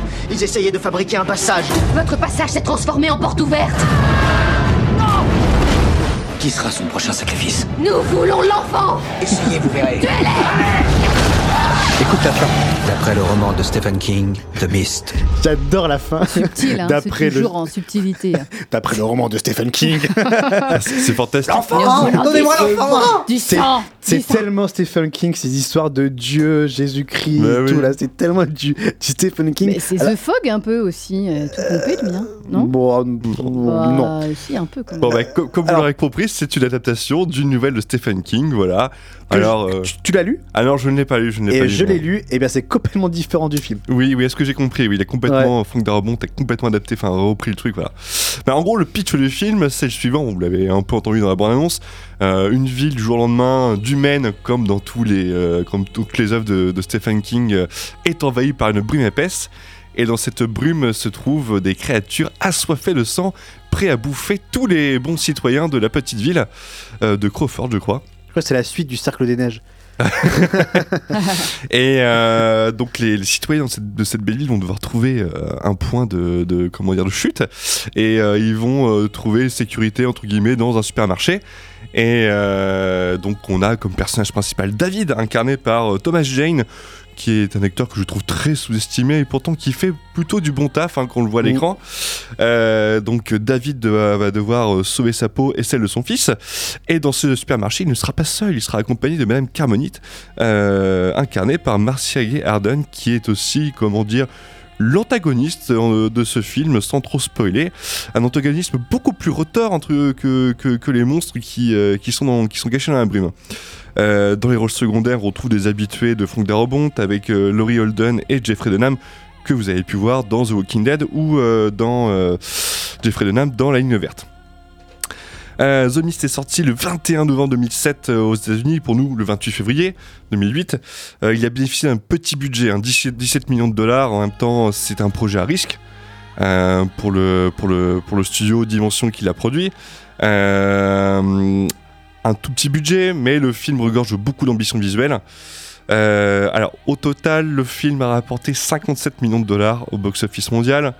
C'est pas énorme, ça rembourse ce budget, mais pour moi, c'est un crève-cœur parce que, avec euh, un bénéfice, enfin des recettes aussi basses, The Mist n'est pas rentré, comment dire, dans la culture populaire et n'est pas devenu un classique instantané. Euh, puis moi, ça me fait mal au cœur quand on voit que des films actuellement euh, produits par Blumhouse, Jason, enfin, Blum, avec Blumhouse Studio, tapent le- les 100 millions, alors que y a des, c'est des merdes infâmes, hein, et que on nous euh, rebalance sans cesse, euh, on nous fait re- ressusciter sans cesse des, des- des vieilles, des vieilles, Des vieilles franchises, licences, des vieilles vieilles licences, des ouais. franchises comme euh, Jason ou Vendredi 13 ou Halloween récemment, voilà. L'exorciste. L'exorciste, oui, très récemment. Et de voir que The Mist est complètement oublié de tous et, euh, comment dire, est un succès extrêmement confidentiel, moi, ça me fait mal au cœur. Donc c'est pour ça que je voulais en parler ce soir. Et je te rejoins. Voilà. Également. Donc, euh, comme j'ai dit tout à l'heure, derrière la caméra, Frank Darabont, qu'on connaît tous, hein, qui a réalisé Les Évadés et euh, La Ligne Verte, entre autres, qui sont aussi des adaptations de Stephen King. Euh, il faut savoir que The Mist, il voulait adapter The Mist avant Les Évadés, parce que c'est un projet qui lui tient à cœur. C'est un projet qui lui tient à cœur parce qu'au-delà de l'aspect horreur, il y a en fait un, propos sous-jacent qui renvoie à notre propre humanité et comment une société s'effondre et perd tous ses codes moraux et comment en gros bah, l'humanité en perdant ses codes moraux s'autodétruit. Et euh, donc pendant plusieurs années, Darabont a voulu monter le projet euh, et en fait Stephen King, grand seigneur, a bloqué les droits pour que Frank Darabont réalise le film. Beaucoup de studios ont tenté d'a- d'acquérir les droits, mais King, euh, par comment dire fidélité à Frank Darabont, lui a, euh, lui a gardé euh, les droits. Euh, Quel prince, quel roi. mais, oui, mais Quel quel, roi, quel roi, quel roi. Euh, à savoir quand même, bon, petite anecdote, on en parlera à la fin de, de- de la chronique, mais euh, Stephen King, durant la première de, de The Mist, a quand même déclaré à la fin du film que la fin qu'a écrit Darabont était meilleure que la sienne. Quand même le maître, voilà, qui... Alors sans spoiler ce que tu Sans vas spoiler, dire, euh, voilà, mais sans spoiler ce que tu vas, euh, je sais pas du tout le contenu de ta chronique, mais je tiens, je tiens juste à dire que la fin de The Mist est la meilleure fin de tous les temps. tout, le- de tout le cinéma. Sachez-le, sachez-le, Sa- sachez-le. On en reparlera. Ouais. Mais, euh, mais oui, alors c'était un projet dur à monter. hein. Donc, euh, ces dimensions qu'il a, qu'il a monté à la base, c'est Paramount qui devait produire le film. Ils sont un peu débinés. Ces dimensions euh, film, à l'époque, il y avait Harvey, Harvey Weinstein, un vrai monstre, hein, qui a. Qui a qui a- qui a, qui, a, qui a accepté de produire le film alors en donnant un très petit, un très petit budget. Et comme le dit Darabont ça c'est dans le making of il explique que The Mist en gros c'est un projet cauchemar pour les studios parce que c'est réellement un film qui va terrifier le, le spectateur euh, à la fois par l'aspect monstrueux des, des créatures mais aussi par l'aspect monstrueux des- de ces personnages qui par la peur et tout vont faire absolument n'importe quoi et perdre leur humanité. Alors pour faire un petit point quand même sur la mise en scène de Darabont, moi j'aime beaucoup ce film parce que ça sent le film en fait fait à la va-vite. Et euh, pour avoir revu le making of, c'est un film qui a été fait en un espace de 30 jours je crois. Euh, donc il a tout filmé caméra à l'épaule, tout était story, storyboardé à la base, mais euh, en filmant caméra à l'épaule, il a pu comment dire improviser un peu sur le tournage. En plus, il y a beaucoup de practical effects au niveau des effets gore. Il a fait appel à Greg Nicotero pour les effets, les effets justement. Il a travaillé sur The Walking Dead, lui, non? Greg Greg Nicotero, je oui, oui, oui, oui, oui, oui, oui, oui, oui. Donc pour pour les, les créatures, euh, en tout cas, ils ont, ils ont fait des créatures en, en animatronique, mais qui n'ont pas forcément été utilisées sur le tournage, qui ont été remplacées par des, des, des doubles en CGI. Et ça se voit. Ça se voit, mais je trouve que les designs, comment bah, dire, arrête, les, les tentacules. les tentacules se voient un peu Alors, trop. les, voilà. les designs, les designs, oui. Après les, incrustra- Les incrustations pardon. piquent un peu. C'est Oui, c'est compliqué. Effectivement, les accusations piquent un peu. Après, ce qui sauve. euh, C'était en ce qui- 2007. Ce qui, ce qui sauve en fait, euh, ce, ce qui sauve en fait, euh, le- ce qui nous fait croire tout ça, c'est quand même la mise en scène d'Arabond qui par le fait de filmer caméra à l'épaule. Et aussi un truc super important que beaucoup de réalisateurs euh, mettent de côté, c'est la spatialisation. C'est-à-dire qu'on va passer notre temps dans un huis clos, dans un supermarché. Darabont, en fait, euh, via sa mise en scène et son montage, nous permet de nous repérer entre les différents, comment dire, blocs que constitue ce supermarché, entre les différents rayons. Et moi, je trouve ça super important quand il y a des scènes où tout le monde se met à courir, on arrive à retrouver tout le monde et euh, resituer les choses. Donc euh, ça, je trouve ça super chouette. Il y a aussi l'utilisation du hors-champ, vu que c'est un film avec un petit budget. Et moi, je trouve ça fantastique. La scène, la scène est un peu teasée dans la bande-annonce où on entend le mec dire voilà, t'as 100 mètres de corde, tu peux aller marcher sur le parking. Et euh, moi, je vois ça comme une espèce de relecture, une recitation des Dents de la Mer, où il y a la scène de pêche. Là, en fait, il- il- on voit la- dans, les dents, dans- dans les Dents de la Mer le, le- le fil de pêche tiré par, euh, par le requin. Et là, on refait la même chose avec ce fil d'Ariane, et où on voit ce fil carrément tiré à 2 Cette mètres de fois, hauteur le- l'hameçon est un, est un bonhomme, voilà. Et moi, je trouve ça assez formidable, euh, voilà, de via leur chant, de nous montrer, de nous, de nous faire sous-entendre des morts et euh, justement nous faire, euh, de, essayer de nous dévoiler le calvaire de, ces personnages quand ils se font dévo- dévorer. Et je trouve ça génial. Je trouve que le hors-champ dans ce film-là est extrêmement efficace. Et moi, ce que j'aime bien aussi, c'est que le film est construit sur plusieurs affrontements, à chaque fois avec les créatures. C'est-à-dire qu'on monte crescendo au niveau de l'horreur, au niveau des créatures qui sont dévoilées. Moi, il y a la scène avec les, les espèces d'o- d'o- d'oiseaux démoniaques qui déboulent en supermarché. Moi, je trouve ça absolument horrible. Le mec qui se fait arracher la peau de la nuque euh, face caméra. Moi, quand j'étais adolescent, ça m'avait mais terrorisé. Pourtant, j'avais, comment dire, une certaine. euh, j'avais déjà vu Saw et tout ça, et mais ce, ce passage-là m'avait absolument horrifié. Il y a aussi le passage avec les araignées, où justement, là, on monte un cran plus dans l'horreur, où avec ces araignées qui pondent leurs- leurs œufs dans les corps des gens vivants. voilà, vomis pas, Alice est Alice. terrorisée. ne vomis pas, Alice. Tête qu'elle fait. mais. Et moi, je, je, je Ça va, Alice je Après, c'est des araignées, hein, il y en a qui Ouais. le font en vrai.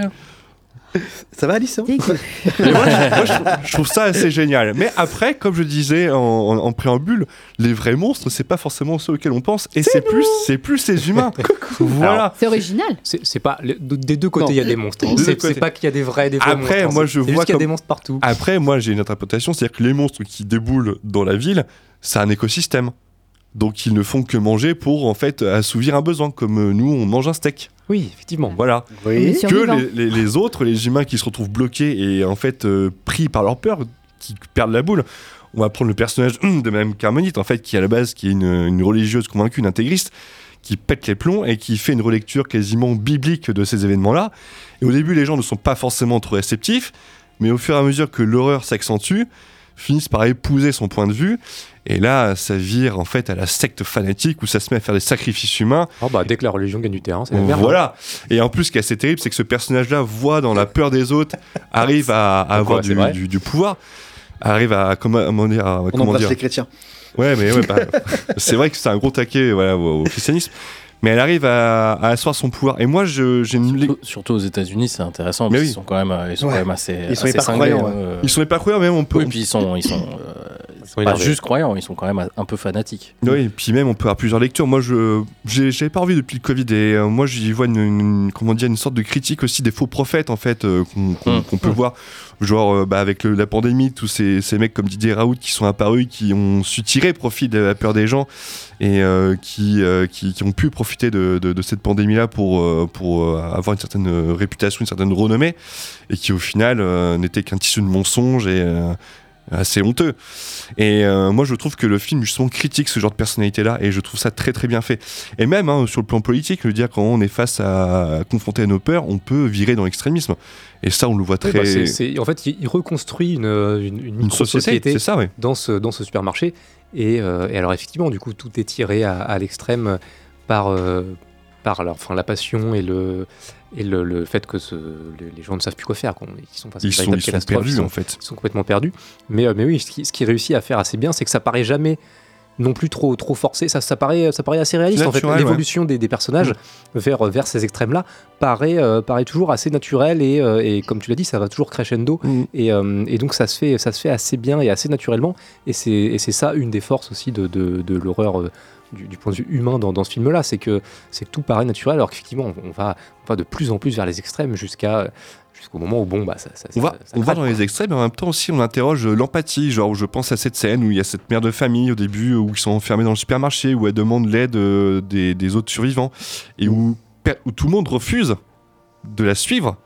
Et ce qui est très terrible quand on met ça par rapport à la fin, moi je trouve ça génial, mais ça interroge aussi au niveau de l'empathie et des choix qu'on va faire. Et en fait, ça interroge notre humanité profonde, les choix qu'on pourrait faire dans ce genre de situation.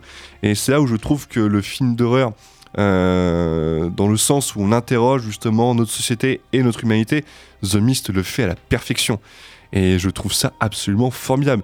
C'est moi j'aime autant le film pour le fait que ce soit un film de monstre où justement euh, il est assez généreux malgré son budget à nous euh, offrir de belles séquences avec des, des monstres assez bien designés, même s'ils ont un peu vieilli sur le plan euh, des CGI. Mais vraiment les questions que pose le film sur notre humanité, quelle société nous sommes, qu'est-ce qui pourrait la faire vaciller, la faire vriller, moi je trouve ça absolument formidable. Et il y a cette fin. Cette fin qu'on ne peut pas spoiler, qu'on ne peut pas évoquer. Et moi je trouve ça fou que le film ne soit pas un classique justement pour ça, que le film n'ait pas justement eu un impact immense Ouais. sur la, la culture populaire, parce que c'est une des fins les plus marquantes, c'est une fin qui va vous hanter, qui va même vous questionner. Vous allez vous demander, je pense, toute vos vies, qu'est-ce que vous aurez fait à la place de ces personnages-là.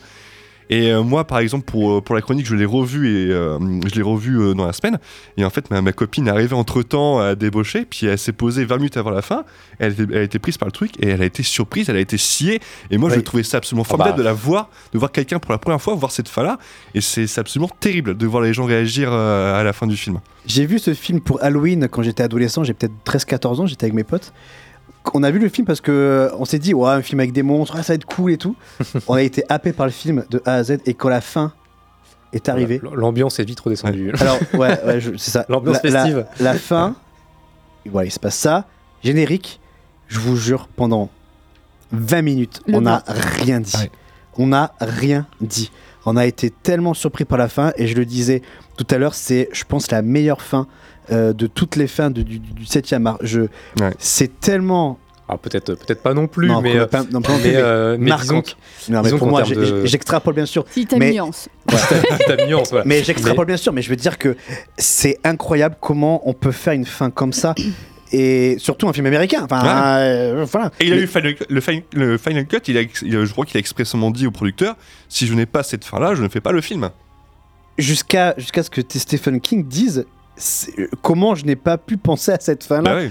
même Stephen King le dit mais incroyable. Et rien que pour la fin il faut que vous regardiez Parce ce que film. pour, pour penser, euh, pour penser, écrire, filmer, monter cette, euh, cette, euh, cette fin-là, il faut, euh, il faut avoir un, un- un esprit, un cœur, mais plus, plus sombre que le, que le noir, le plus sombre que, que, vous, pourrez, que vous ne pourrez jamais voir. Ah, même toi, pour l'écrire, même toi, cette, cette peinture, euh, cette peinture qui absorbe la lumière, là où on, a l'impression que c'est le vide incarné.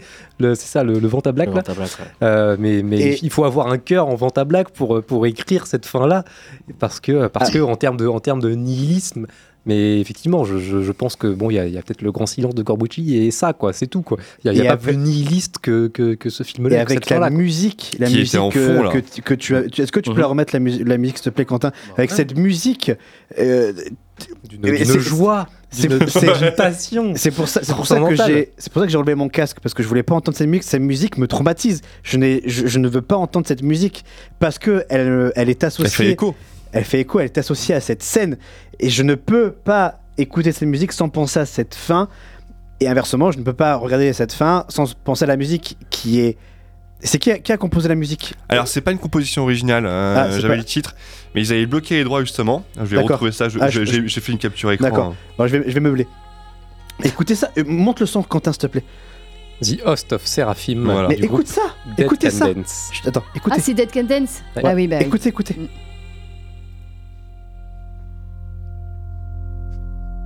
Là, là, ça, ça va venir, ça va venir. Ah. Laisse-moi, ça arrive là.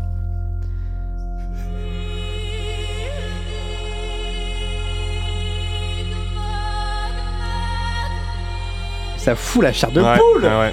Et avec C'est- les images, moi, j'ai- avec j'ai les- les images qui me reviennent là, Mais non, mais c'est c'est bon. assez dingue. The Mist, film de Frank, de Frank Darabont. Et Et mais, Franck Darabont en plus. mais qui allez a- voir ça, mais le regardez ce film. Et moi, ce Non, qui mais me, ce qui il me est- il tue. est- on peut le voir où? Alors sur Amazon, Voilà. Euh, il est Et sur voilà. Amazon. hein. Et voilà. Ben, je te Alors- file mes codes. euh, Tiens, prends mes codes. Mais non, ça marche pas, tu sais Et bien. j'ai j'ai en DVD si tu veux, Voilà, je peux te j'en étais sûre. Ah, Voilà. Après, effectivement, on prévoyait d'être un petit peu bloqué, euh, un petit peu lent de, de- de l'esprit et de, de ne la avoir fin. beaucoup de joie de vivre pendant quelques jours. Ouais, je vais pas le regarder le soir parce déjà. que, euh, parce que bon voilà, ça, ça, Ça plombe un peu traumatise. l'ambiance. Ça, oh, ça plombe un peu. ouais. Ouais. Et moi, ce qui, il y a un autre truc qui me plombe, c'est que Frank Darabont, depuis The Mist, N'a pas fait de film. non, n'a pas fait de long, ouais, de long métrage. Et il a juste signé la saison 1 de The Walking Dead. Et il s'est barré la saison 2 parce qu'ils lui ont pas donné assez de budget. Il a fait euh, fuck it. Il a fait après Mob City, euh, sa série euh, originale. Oui, mais, là, c'était en euh, plus, il y a quelques années, ça, c'est pas ouais. si vieux que ça. euh. Mais maintenant, il bosse comme apparemment script doctor. Alors, je sais qu'il a touché un peu au script de Godzilla 2014, Mm. mais il bosse comme script doctor. Voilà. Donc, ça me, ça me tue qu'un tel auteur qui a quand même signé Les Évadés, La Ligne Verte et The Mist n'est pas refait de film depuis Ouais. 2007. Et euh. quand même trois très grands Bah, films. Trois grands films, hein, Les Évadés, qui je crois qui, euh, qui a été classé dans la musée, euh, dans le. Dans, dans les archives. euh, Oui, alors, bah, puis je, je pense que, que Maxime, euh, Maxime Michaud. ancien ouais. chroniqueur, pourrait nous en parler pendant très longtemps des évadés. Ouais, dans les archives du Congrès, je crois. il, il- De la, je- Bibliothèque nationale euh, américaine. Je sais pas s'il est encore là, Maxime, parce qu'il nous a envoyé un message comme quoi il nous écoutait. Donc, s'il est là, Maxime, euh, voilà, fais-nous signe. Mais euh, je le disais, donc, il a, il, il a adapté trois grands si films. tu es là, lève le bras. Il a, il a adapté trois films, euh, enfin trois livres, pardon, de, de Stephen King. Il en a fait trois, on va dire, chefs-d'œuvre. hein, Ah oui, bah oui. Voilà. Et du coup, moi, ça me fait penser une question. euh, avec les nombreux. Qu'est-ce qu'il y a? Ah, il est très, fort. très belle transition. Il Mais est fort. mais- et oh, Très les belle gars, transition, et- très bien amené. ça fait 13, 13 ans de radio, les gars. Oh, 13 ans de radio. Euh, donc du coup, ça me fait penser à cette, ques- à cette question. Est-ce qu'il faut arrêter les adaptations? Parce que on en voit euh, quand même une tripotée d'ad- d'adaptations. Du de, très de bon et du très très et mauvais. Du très bon et du très mauvais. Bah, Euh, Même The Mist a été refait en série sur euh, Netflix. Ah, c'est pas bon. Et c'est pas bon du Ah, non, non, non, faut Ah. pas, non, faut pas, faut, faut- faut pas regarder. Mais la dernière que j'ai en date, adaptation, il y a deux ans, je crois, qui est sortie, c'est l'adaptation de Charlie, euh, Firestarter, avec euh, Zac Efron. Zac Efron, qui était une daube euh, monumentale. Euh, et euh, n'empêche, euh, Stephen King, euh, l'œuvre de Stephen King, la bibliographie de Stephen King prête finalement à être euh, adaptée en cinéma parce que je trouve que moi j'ai quand même lu pas mal de Stephen King. Scénarios enfin ces scénarios ces histoires sont vraiment de vrais scénarios de, de- de films d'horreur fant- fantastiques donc c'est pour ça que euh, puis- les, les producteurs se ruent sur, les- sur les- ces adaptations mais est-ce qu'il faut les continuer plus grands ou pas aussi se sont frottés à ces adap- adaptations genre euh, Kubrick avec euh, Shining. Alors oui, mais alors, il dit il, il- il a pris juste le nom parce que je crois Oui, que ah, mais c'est- oui. il a fait complètement euh, et Il a fait bizarrement autre chose, oui. et, et bizarrement tu vois le, le- le- je n'ai jamais réussi à lire le Shining de Stephen King parce que j'avais trop en tête le Shining de Kubrick. Je n'ai jamais réussi Mm. à rentrer dans le livre de de, de Il Stephen faut, King. faut faire dans l'autre sens, je pense. Et pour faut toutes les adaptations. Mais il y a une mini-série qui est apparemment plus fidèle au livre de, de, de King. Ah oui, en, qui était diffusé sur la BBC, je crois, non C'est pas ça Ou non, un, truc, un truc comme ça, je Tu sais, crois. c'est ces mini-séries euh, qui sont sorties ouais. entre 90 et 99. euh, Il y a aussi La Tempête du siècle, des trucs comme Il y a ça. eu le Fléau aussi.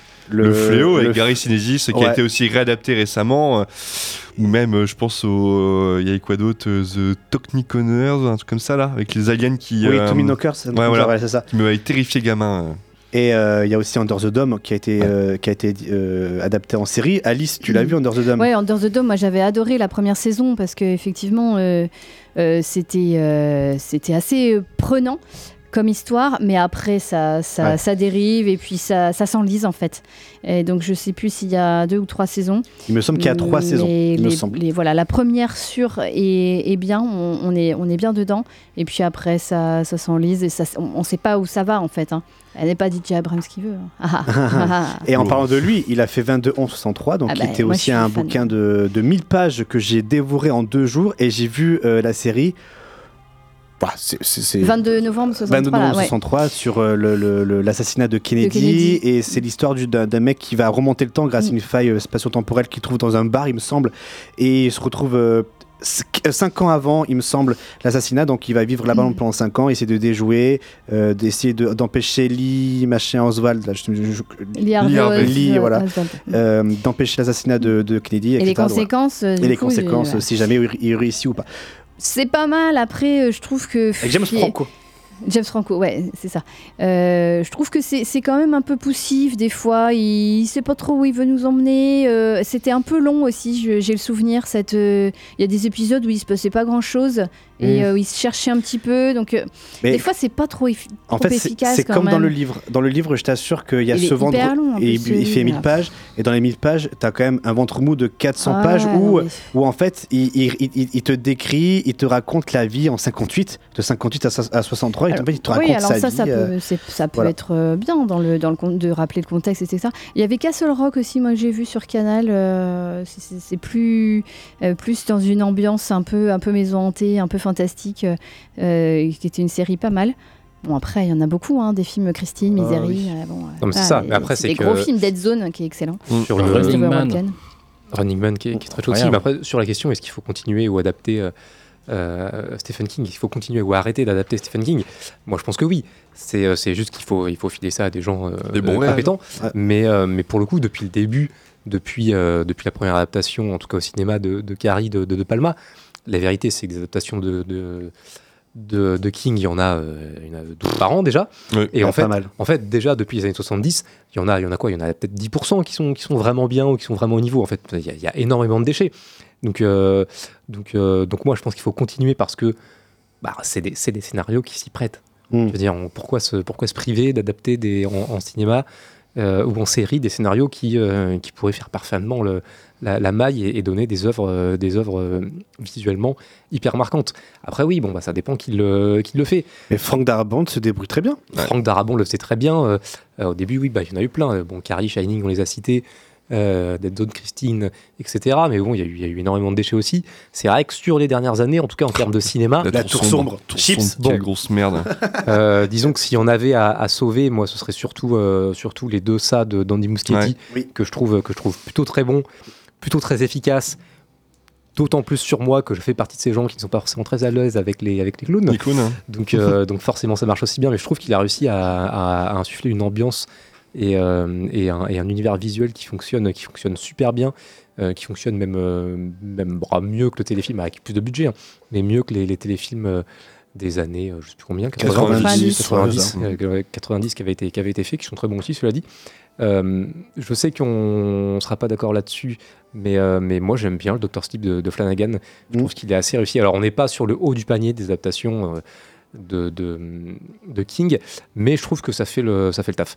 Après, oui, sinon, ces dernières années, oui, Firestarter, Cimetière, euh, Ah La ouais, Tour putain, Sombre, Cimetière. bon, c'est c'est compliqué, quoi. C'est vrai qu'il y avait Cimetière. C'est compliqué. Mais, euh, mais je pense qu'il faut continuer. Juste, bon, il faut, il faut essayer peut-être de, de limiter un peu ça, de ne pas en faire 12 par an et d'en faire, d'en faire euh, une tous les 2-3 ans, mais de le faire bien. Il y avait aussi l'adaptation, on va dire remake, adaptation de Carré avec Chloé Grace euh, Moretz. Ah oui. Ouais, Et avec, il y avait qui? C'était Julianne Moore, Oui. je crois, la maman. Bah, c'était ça, c'était Julian Moore. en, ouais, en fait, moi j'avais plutôt apprécié ce. C'est pas à la hauteur de De Palma, hein, mais j'avais plutôt apprécié ce petit remake. Je trouve qu'il était assez fidèle au livre euh, et, et à, ce que, à ce que nous proposait Stephen King donc, dans, dans, dans- dans son histoire. Mais j'avais plutôt pas boudé mon plaisir devant, Mm. devant cette euh, deuxième euh, ou troisième adaptation de, de Carrie. Mais moi, je suis pour continuer les adaptations de Stephen King parce que, comme le disait Antoine, bah, ces histoires s'y prêtent. Mais il faut des, il faut des, des, des- des mecs derrière, quoi. Des mecs qui ont envie de, de, bien, adap- de bien adapter. Pardon, et, euh, Des mecs ou des femmes hein. Pardon? Des mecs ou des femmes Oui, pardon, des mecs, oui, des personnes euh, qui ont envie vraiment d'adapter euh, ces, œuvres. Et continuons, mais il faut, euh, il faut s'investir comme l'a fait Franck Darabont pour Ah les oui. évader et pour la ligne verte. La ligne verte, mais euh, ça fait très longtemps que je l'ai pas vu. Il faudrait que je le revoie avec euh, Mister. euh, c'est quoi la, la- comment s'appelle Ah, la souris. Euh, Mince, comment s'appelle la souris Euh, Ah oui. Monsieur, Mister, bon, je sais plus comment s'appelle la souris.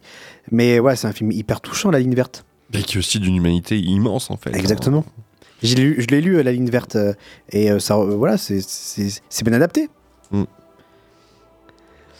Donc oui, il faut continuer. Euh, Quentin, des- quelque chose à dire, toi, sur euh, Stephen King? Non. Merci. Merci, Non, en je, vrai, je te- je te- je te euh, voyais. c'est pour ça que je te pose la question. Non, non, mais euh, moi je trouve, euh, je trouve que vous avez tout dit. Enfin, et c'est valable pour la plupart des adaptations. En fait, juste euh, filer ça à des gens compétents, quoi. Et laisser les faire surtout, parce que les gens sont parfois compétents, mais les studios euh, Mister Jingles cassent les pieds. Va dire. Jingles, merci. Euh, merci Mathis pour ta chronique. Merci beaucoup. C'est quoi, mais c'est de quoi- rien. c'est quoi le, suivant, le, le film suivant? Est-ce que tu veux nous le dire ou tu, préfères- tu préfères réserver la. Est-ce que tu sais, Scooby-Doo Est-ce que- deux. Alors, Est-ce que tu veux nous Ah, le dire est-ce euh, que tu pré- Spooky Island, Alors, c'était c'était ça, rigolo, en vrai. Euh, Je- J'ai trop mes lunettes d'enfant, je peux pas. Ça, j'avais le J'ai DVD pas aussi. revu. J'ai j'ai encore le DVD avec le- le- la tranche verte fluo. Ouais, euh. je pense qu'en le revoyant, ça, Ah non, ça fait mal, Je vais me c'est- dire, ah, j'avais pas de goût quand même à l'époque. Ouais, non, mais bon, c'est- il y a un petit côté. Bref. euh, c'est l'enfance, quoi. Alors le prochain, ça va être très risqué au vu de l'actualité, ça, ça va être euh, Munich de Spielberg. Waouh. Oh, j'ai cru Voilà. que ça allait être Vals avec Bachir, j'ai eu peur. ça aurait été encore pire. Mais euh, ça va être, euh, ça va être euh, Munich, donc. euh, Très bien. On reste vais- dans l'ambiance je- quand même vraiment au top, quoi. Voilà. Et je vais la préparer dès maintenant parce qu'au niveau de l'écriture, il va falloir euh, faire très attention.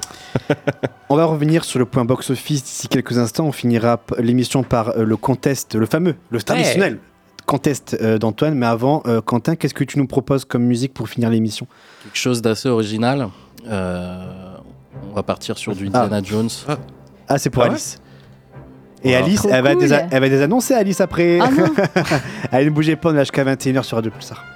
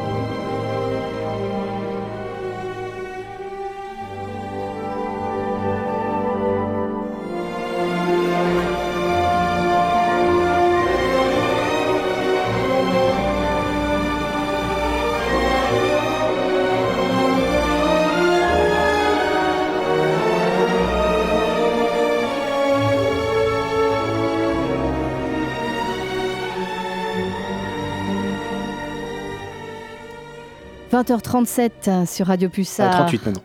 38. Ah. C'était, c'était 37 quand j'ai regardé la pendule. La pendule.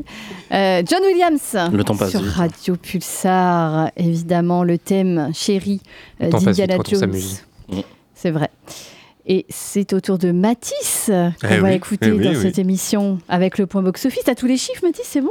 Oui, oui, oui, Oh oui, j'ai- eu peur. J'ai- l'infini. J'ai eu peur parce que Box Office Mojo ne voulait pas sortir les chiffres. Du coup, j'ai Box-office Mojo j'ai eu une petite. euh, Tu les as appelés, tu les as engueulés, tu Ah as oui, je les ai oh, engueulés. On plus vite là. Tea Time. What the euh, fuck On est en euh, direct là. Give me the fucking numbers. euh. Parle bien anglais. tu parles bien, Eh ben, oh, tu parles. Donc, allez, partie box-office. On va commencer par les, les chiffres américains.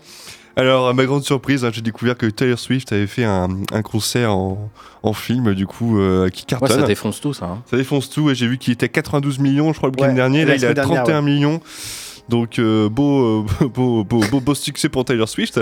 Elle va Euh, faire mieux que le prochain Marvel. et voilà, Parce que euh, c'est oui, euh, enfin, était- une toute autre catégorie, du Voilà. coup. C'est pas, pas un film, quoi. C'est un concert film. filmé, quoi. Voilà, mais en tout cas, elle a fait mieux que euh, Scorsese avec euh, son très attendu Killers of the Flower Moon que je vais voir demain. Du coup, j'ai dû bloquer une journée entière pour aller le voir. Une demi, demi quand même. Ouais, non, non, ouais, une journée ouais. entière. Oh. Ouais, 10h30, tu sors, il est 14h30, hein, voilà. Donc, euh, en tout cas. Marseillais, toi Bah oui, Avec il les- dure 3h30 le film. Oui, bah d'accord. 30 C'est plus les pubs, les euh, demi-journée. 4 heures, c'est parti. Ouais. Ah ouais, enfin bon, en tout cas, euh, le film. Moi, je tiens pas sans aller aux toilettes, hein, 4 heures. Ah, ben oui. Peut-être Surtout que je bois tout le temps. alors bon. Une petite, euh, Et puis vous Une savez petite quel couche. âge ah, une petite couche avant d'aller au ciné. Puis Ou voilà. une sonde. Non, mais moi, c'est que je bois tout le temps, donc forcément, après. euh, T'as prévu un petit sandwich quand même? Oh, non, même pas. Un petit je vais, mais je vais me nourrir de, de, de Scorsese, voilà. Euh, duvet pour dormir sur place euh, après la séance. en tout cas, le dernier Scorsese, euh, bah, il a rapporté que 23 millions de dollars. Bon, après, c'est quand même 3h30, c'est un sujet bien spécifique. Donc, euh, donc c'est bon, pas forcément le sujet, c'est plus sa durée, La effectivement. durée, mais euh, je crois qu'il a coûté une petite fortune par contre à Apple TV. Euh, Peut-être. Je crois Me- que le, le budget est assez conséquent. Il me regarde, je sais pas, je non, suis pas mais Apple de- TV, hein. de- je crois que c'est un bon 100 millions dans- de, de- de tête. Euh, troisième place, euh, une belle horreur ça, L'Exorciste Dévotion. euh, je crois que tu l'as vu. Oui, j'en parlerai la semaine prochaine Ah dans oui, ma chronique. ah, d'accord, euh, ouais. je, je- j'en parlerai. Euh, 5 versus- 5 versus- 5,6 millions de dollars ce week-end. Euh, Qu'est-ce qu'il y a Non, quoi je, ce- pense à, je pense à l'exorciste le premier. Ah oui. euh, Ah ouais. c'est terrible. Non, non, j'ai compris ton geste. Ah ouais, ouais, j'avais pas compris. Il faut revoir le premier, voilà, je au viens lieu de comprendre, voilà. Voilà. Euh, pour le box-office. Pas la peine d'en euh, faire un deuxième, euh, faire. Greg. Si? Non. Enfin, d'en faire un remake, pardon. Non, c'est pas un remake, c'est une remake, suite. quoi, C'est la suite du. La suite La suite premier du premier. film. Ah ouais, non, Voilà. bon, c'est pas la peine. surtout quitte à en faire un, ne le filez pas à David Gordon Green. Et ça va être une qui- qui trilogie. touche. euh, Et ça va être une trilogie, oui. oh Et d'ailleurs, c'est assez dingue parce que. euh, Une trilogie de suite Ou ils vont en faire deux, du coup? En fait, il- en fait, il va faire comme Halloween. Il va faire comme Halloween. Voilà. Il va Et- chier sur l'œuvre originale et Ouais. monde va applaudir. Super. Et William je- Friedkin avait quand même déclaré que ça faisait chier que David Gordon Green fasse euh, la suite de l'exorciste et qu'il préférait mourir et le hanter à vie. Bah, Bah, le pauvre, c'est ce qu'il a fait. voilà, c'est Bah, ce qu'il va euh. Ah. Euh, eh ben, j'en parlerai moi de la, la Ouais. semaine prochaine dans ma chronique. En tout cas, on va passer là maintenant au box-office euh, France. euh, Et euh, pas de patrouille, pas de patrouille inarrêtable, pas de patrouille Ah touche aussi notre territoire. Pas de patrouille, première semaine, 630, 630 000 entrées. Ouais, Je c'est- suis sûr Ah, que Elliot a envie d'aller Et les voir. vacances sont, euh, commencent tout juste, c'est une horreur absolue. Hein. Moi, Est-ce que, est-ce que euh, les chiens de pas de patrouille sont comptés dans le slogan ACAB Ouais, ouais. C'est la question. Hein. Comptons-le. Ah, d'accord. tu vas, tu vas amener Elliot, Alice, quand même? Non, on n'est pas euh, team pas de patrouille. Ah, Choupi? non, 6 Oui, ans. le- les trolls. 6 Les ans, trolls donc 3, c'est- c'est plus. Non, on était pyjamasque. Et puis en fait. euh, C'est Miraculous Et en fait, non, non, euh, en fait, là, il est sur, euh, sur du Marvel et voilà Non, quoi. Bah, tiens, ça y est, il a regardé son perdu. premier film Marvel. Oh merde, Euh, son premier il- film, c'est le début de la fin. Il était C'est avec, lequel avec des, des copains, on n'a pas pu trop euh, voilà, Empêcher ça. empêcher. C'est quoi, c'est Iron Man? Les Gardiens de la Galaxie, le 1.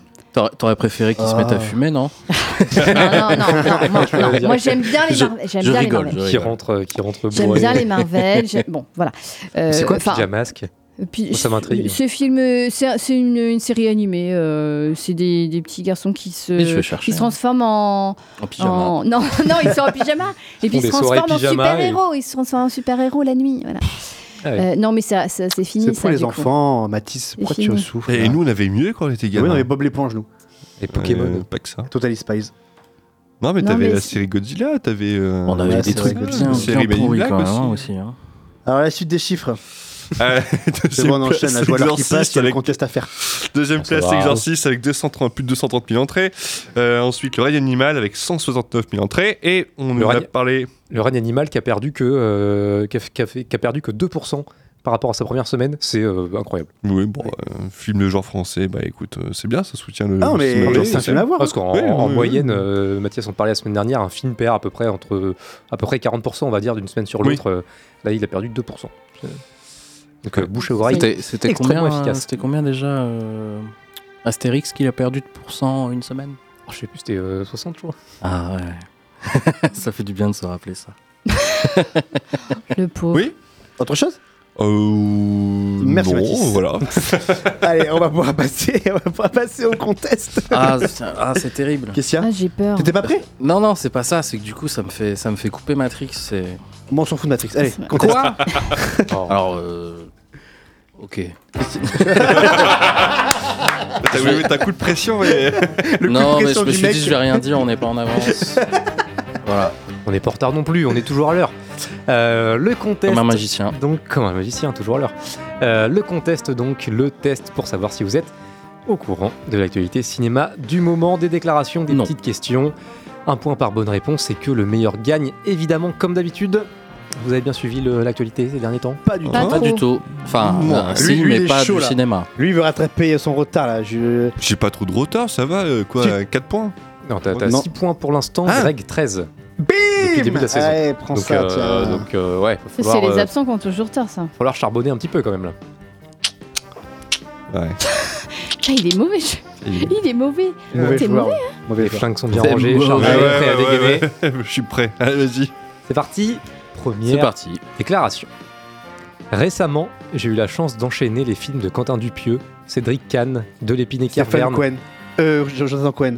Jonathan Cohen. Pardon, Stéphane Cohen. Pff, Jonathan Bonne Cohen. Réponse de Greg. Ah oui, avec en même temps euh, Carverne et de l'épine, c'est vrai. Euh, Toledano et Nakash aussi, ça on vient d'en parler, du coup C'était c'est pas mal difficile. Ouais, mais si on parle de cinéma français, là, c'est bon, là, je suis mort. Je me sens. Je me sens dans un moment très privilégié. J'essaye de trouver ma place, de ne pas faire tâche, de me glisser dans ces univers très constitués. Jonathan Cohen dans Les Inrocks. Alors, pour être mauvaise langue, euh, faudrait, pour ne pas faire tâche à force, il faudrait peut-être qu'il apprenne à jouer d'autres rôles que lui-même. Enfin, que son rôle fétiche, quoi. Parce que c'est vrai qu'on le voit quand même toujours faire la même chose. Oui, non, alors euh, dans une année difficile, là, effectivement, il est, il, il joue, il, il est un peu plus sobre que, que les Ah. autres. hein. Ah, bien, Il est drôle, mais il est quand même, euh, c'est un perso il campe un personnage euh, assez abîmé, un peu dépressif, tout ça, donc il est, il est un peu plus sobre. C'est pas, vrai que souvent, c'est Serge. Miteux, quoi. C'est pas Sentinelle du tout. Non, non, non, non, il est pas dans le surjeu. de- Bon, bah, très bien. Bah, c'est vrai que ça fait un peu de bien, parce que euh, je, je fais partie aussi de ces gens qui. Bon, Jonathan Cohen, j'aime beaucoup. Mm. C'est vrai que de le voir faire autre chose à un moment donné, ce serait sympa quand même. Bah ouais.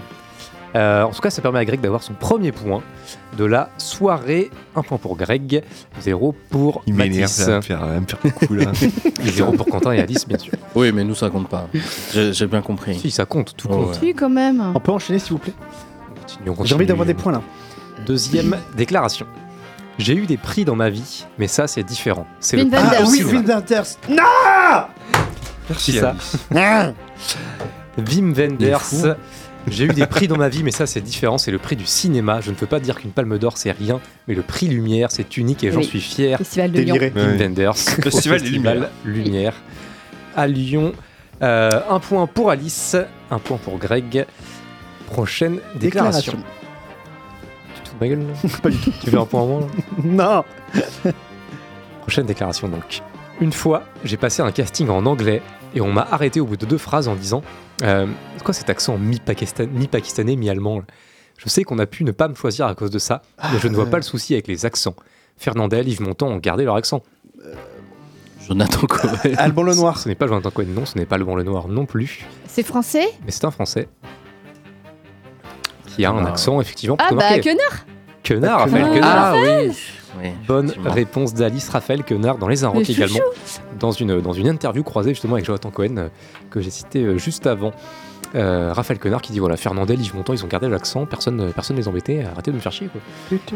Euh, D'ailleurs, on Il va a faire raison. un petit. Il a raison, effectivement. On va faire un petit au plus proche. Oh non Combien d'accents? Non. Non Depuis début 2023, dans combien de films a-t-on vu Raphaël Quenard? Ah, Je commence. Vas-y, commence. 8. Ouais, 10. Alice. bah 9. Oui. Quentin. Bah. 11. C'est n'importe quoi. bah non, bah c'est tous, euh, tous- Je voulais dire 9 à la base. 8, 9, 10, 11. Eh bien, euh, le plus proche avec 8, c'est Greg, Aïe. puisque la bonne réponse, c'était 7 films tout Ah, de j'aurais dû aller vers le bas. Je t'ai dit Ouais. 7, je t'ai montré 7, Quentin. en Oui, mais je t'écoute 2023. Puisqu'on a pu voir Raphaël Quenard en Je 2023 me dans suis dit, Chien de la casse. de m'avoir, c'est tout. Mais non, je t'ai montré Chien de la 7. casse. On a pu le voir dans Chien de la casse, dans Je verrai toujours vos visages, dans Jeanne du Barry, dans Cash, dans Sur la branche, dans Yannick et donc dans Sentinelle. Et on le verra dans un huitième film cette année qui s'appelle Les Trois Fantastiques, mais qui n'est pas encore sorti. Mais tout de même, sept films déjà cette année pour Ah, Raphaël c'est pour ça que j'avais 8. Peut-être. Euh, en tout cas, tu as un point. Greg supplémentaire, deux points pour Greg, deux points pour Alice. Prochaine déclaration, ce n'est pas Raphaël Quenard, la réponse, rassurez-vous. Euh, et c'est pas une question, enfin c'est c'est pas une déclaration d'ailleurs, c'est un, un- un anniversaire, nouvelle, nouvelle forme. En ce 22 octobre, on souhaite un anniversaire. Mais de qui? Jurassic Park. Alors, de- de- de- d'une personne. c'est une personne Je vais vous donner quelques indices. Jurassic Park. Une personne qui fête ses 85 ans. Oh, Personne merde. qui est née le 2 Bah, Scorsese. le 22 octobre De Niro. 1938, qui est un qui a été grand acteur à Broadway notamment, qui a joué au cinéma pour la première fois à 37 ans Al Pacino? Dans Vol au-dessus d'un nid de coucou. Jack Nicholson. Ce n'est pas Nicholson. Ah non, ouais, C'était son premier film. hein. Ah C'était son euh, tout premier film hein, en tant qu'acteur. Vol au-dessus d'un nid de coucou, il avait 37 ans, grand acteur à Broadway. Il est par la suite devenu un grand acteur au cinéma, ça on sera d'accord. Il a fait aussi beaucoup d'apparitions dans des séries, souvent des courtes apparitions. Euh, parce qu'on l'a vu dans un épisode de Malcolm, on l'a vu dans un épisode de Big Bang Theory, de Fringe, de Numbers, John Noble. ou plus récemment dans la saison 3 du Mandalorian également. Non, je l'ai. euh, Sp- Spoutnik. Merde. Non. Au cinéma, il a joué Oncle Fétide, Euh, notamment. Ah Il a joué le juge de mort. Christopher Lloyd. Ah, Lloyd. si, Christopher là, ah, Lloyd. ouais, ouais, ouais, ouais, ouais, Ah. Christopher Lloyd. Ah, je l'ai vu en Bonne plus. réponse. Spoutnik. Non, mais je peux. Non, non, mais non. Ah, Spock. Ah, Euh, je l'ai Spock. vu. Bah, il est mort depuis quelques Mais oui. temps, euh, Léonard, Léonard Nimoy. C'est ça, avec l'animaux, mais je pensais à lui en fait. Euh, mais cela dit, Christopher Lloyd a joué dans un Star Trek, dans Star Trek 3. Ah oui, il jouait un Klingon. Euh, exactement. À vrai dire, j'ai pas vu, mais j'ai vu ça Oui. sur sa fiche. Si, si, oui, il. Euh, il a joué le juge de mort dans Roger Rabbit, Oncle Mm. Fétide, mais surtout, c'était mon dernier indice, il a surtout joué un grand physicien nucléaire dans Ah une bah oui. trilogie Retour vers mémorable. le futur. Euh, on l'a vu aussi dans Man of the Moon, dans Sin City, Christopher Lloyd, qui est toujours en vie et qui a 85 ans en ce 22 octobre. Donc joyeux anniversaire à Christopher Lloyd. Un point du coup pour Mathis, premier point ce soir, deux points toujours pour Alice, deux points pour Greg. Euh, prochaine question, prochaine déclaration. C'est une déclaration cette fois. Je ne cherche qu'à distraire les gens, croyez-le ou non. Ken Loach David est un cinéaste politique, moi pas. Scorsese. Scorsese, ouais. Ce n'est pas Scorsese, non. Divertir. Cédric Jiménez. Ce n'est pas Cédric Jiménez non plus. Spielberg Euh, Non. Spielberg non plus. Euh, C'est quelqu'un qui, euh, qui donc dit Ken Loach est un cinéaste politique, moi pas, quelqu'un qui ne se considère pas comme un, comme un cinéaste politique. Malgré tout, Gilles Pérez. Il y a, Nakache, il y a Toledano. toujours un peu de, de politique, je trouve, dans ses films, euh, et, euh, et notamment dans, dans son dernier film. Ça, c'est, ça va être, je pense, indubitable, même si on n'a pas Albert encore Dupontel. vu. Dupontel. Ah ouais, c'est ça. Ah, Bonne réponse de. Greg Albert Dupontel qui a dit ça sur oui. France Inter dans une interview euh, réalisée par Léa Salamé. Sur Inter, Albert Dupontel qui dit qu'il ne, cherche qu'à distraire les gens quand il fait Oui, du cinéma. oui, c'est, son unique but. il cherche qu'à distraire des gens et c'est juste un pur hasard si à chaque fois c'est politique. ouais. Mm, mm. Voilà. Ouais, donc, euh, donc voilà, croyez-le ou non, il nous dit euh, je, je ne fais pas de politique. Euh, en tout cas, il permet à Greg d'avoir un troisième point, trois points pour Greg, deux pour Alice, un pour Matisse. Prochaine déclaration. Une pub de 60 secondes. Scor- Scorsese. Bah, bah, bah, bah, bah. Martin Scorsese, bonne Scorsese. réponse de Greg. Qu'est-ce qu'il y a, pub de Mathis 60 secondes, c'est plus dur à faire qu'un film de 3 heures. Martin Scorsese à GQ C'est vrai. qui a réalisé la nouvelle pub bleue de Chanel Avec Timothée. avec Timothée Chalamet comme, euh, comme égérie, effectivement. Et, euh, et qui nous dit voilà, euh, pub de 60 secondes, chaque image compte, c'est très compliqué. Euh, Scorsese, quatrième point pour Greg, deux pour Alice, un pour Matisse. Prochaine déclaration. Pour moi, faire un film Star Wars, c'est jouer avec les personnages que j'ai Matthew aimés. Vaughn. Matthew Vaughn. Tiens, voilà. Bonne réponse. de- Revanchard. Ah, il est mauvais joueur. Qui Mathis Eh, De ouf. C'est génial. Pour Ça moi, faire un film. Star Wars, c'est jouer avec les personnages que j'ai aimés. Si on me disait, voulez-vous redémarrer Star Wars avec Luke Skywalker, Solo et Vador et en faire votre version, tout le monde dirait que je suis idiot d'essayer, mais ça m'exciterait. Pourquoi ces personnages sont-ils sacrés depuis 77 au point qu'on ne puisse pas refaire ces films pour un nouveau public? Matthew Vaughn, qui, euh, qui visiblement n'a pas compris qu'il y a eu euh, 24 Star Wars depuis Ouais. euh, 10 ans. Mais alors, effectivement, c'était pas des remakes du premier. Quoique, C'est discutable. c'est discutable, mais en tout cas, c'était pas les mêmes euh, personnages. Ça, c'est sûr. Mais euh, Matthew Vaughn, qui visiblement a envie de faire un Star Wars. Euh, pourquoi pas Bon, quand Enfin, c'était les mêmes personnages, euh, on aurait pu faire ça. hein. C'est vrai. Euh, deuxième point pour Mathis, deux points pour Lys, 4 pour Greg. Prochaine déclaration. Le film de mon frère était original. Tony Scott. Ridley Scott. Ah merde, c'est Ridley Scott, je suis con. Putain. Il est un peu Ridley froid, Scott, un point Tony. pour Matisse. Euh, Tony Scott, effectivement, on n'a pas pu prononcer ces mots puisqu'il est euh, mort, Décédé. malheureusement. Tony Scott de Ridley Scott. Le film de mon frère était original, celui-là est bof. Ridley Scott, alors dans des propos rapportés par Fede Alvarez, Ouais. Qui euh, parlait aussi d'Alien de Romulus. c'est ça, au fait Summit où il parlait d'Alien euh, d'Alien Romulus et euh, il t'a dit en parlant avec Ridley Scott, je lui ai demandé mais t'en avais pensé quoi du coup de de, euh, de Top, Top Gun Gun. Maverick? Et euh, il a dit Ridley Scott m'a répondu que euh, voilà, le film de mon frère était original, celui-là est bof. Euh, la vie de Ridley Scott en 2023 compte-t-il encore vraiment, je ne sais pas. Mais, euh, mais bon. Non. Vu sa filmographie dernièrement, non. Euh, Qui c'est? Napoléon Il va se refaire. Napoléon. C'est vrai. Non, non, ouais. Espérons. Espérons. Mais bon, si c'est du niveau des dix dernières années, on... ça- peut être très long. Oh, même depuis 20 ans. Pardon, Euh, ça, Depuis, c'est un autre débat. depuis la mort de son frère, finalement.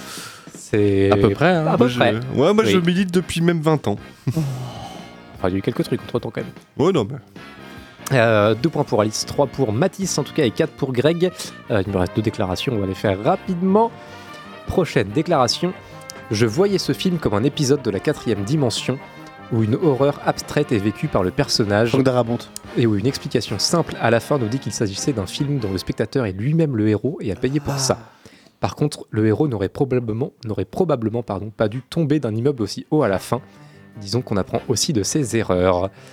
Euh, c'est une personne qui est en, en promo du coup pour son, son nouveau film là et qui est revenu un petit peu sur sa carrière et notamment sur euh, ce qu'il considère être une, une Ah, erreur dans je sa crois que filmographie. c'est le. David Fincher. C'est.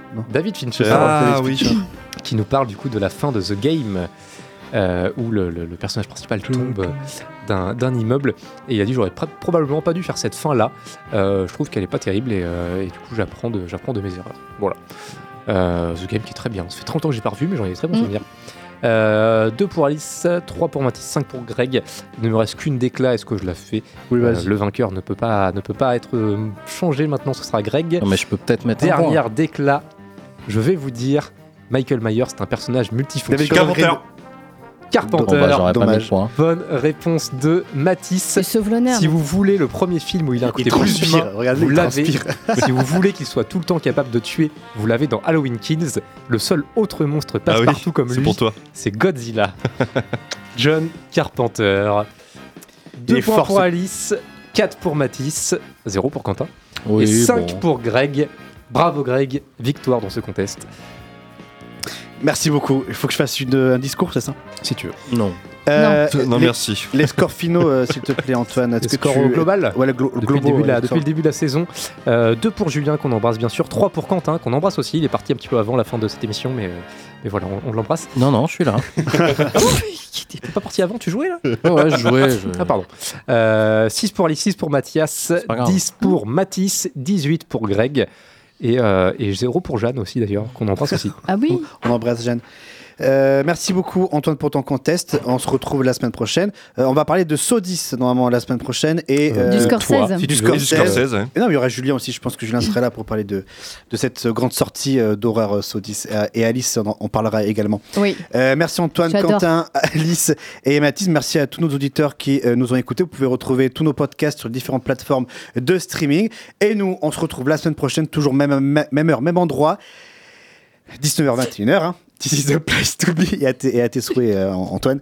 Merci. Et surtout, n'hésitez pas à aller au cinéma parce que c'est très important pour la santé Mentale. Mental. Et on vous laisse avec Atmosphere jusqu'à 23h avec Sylvain.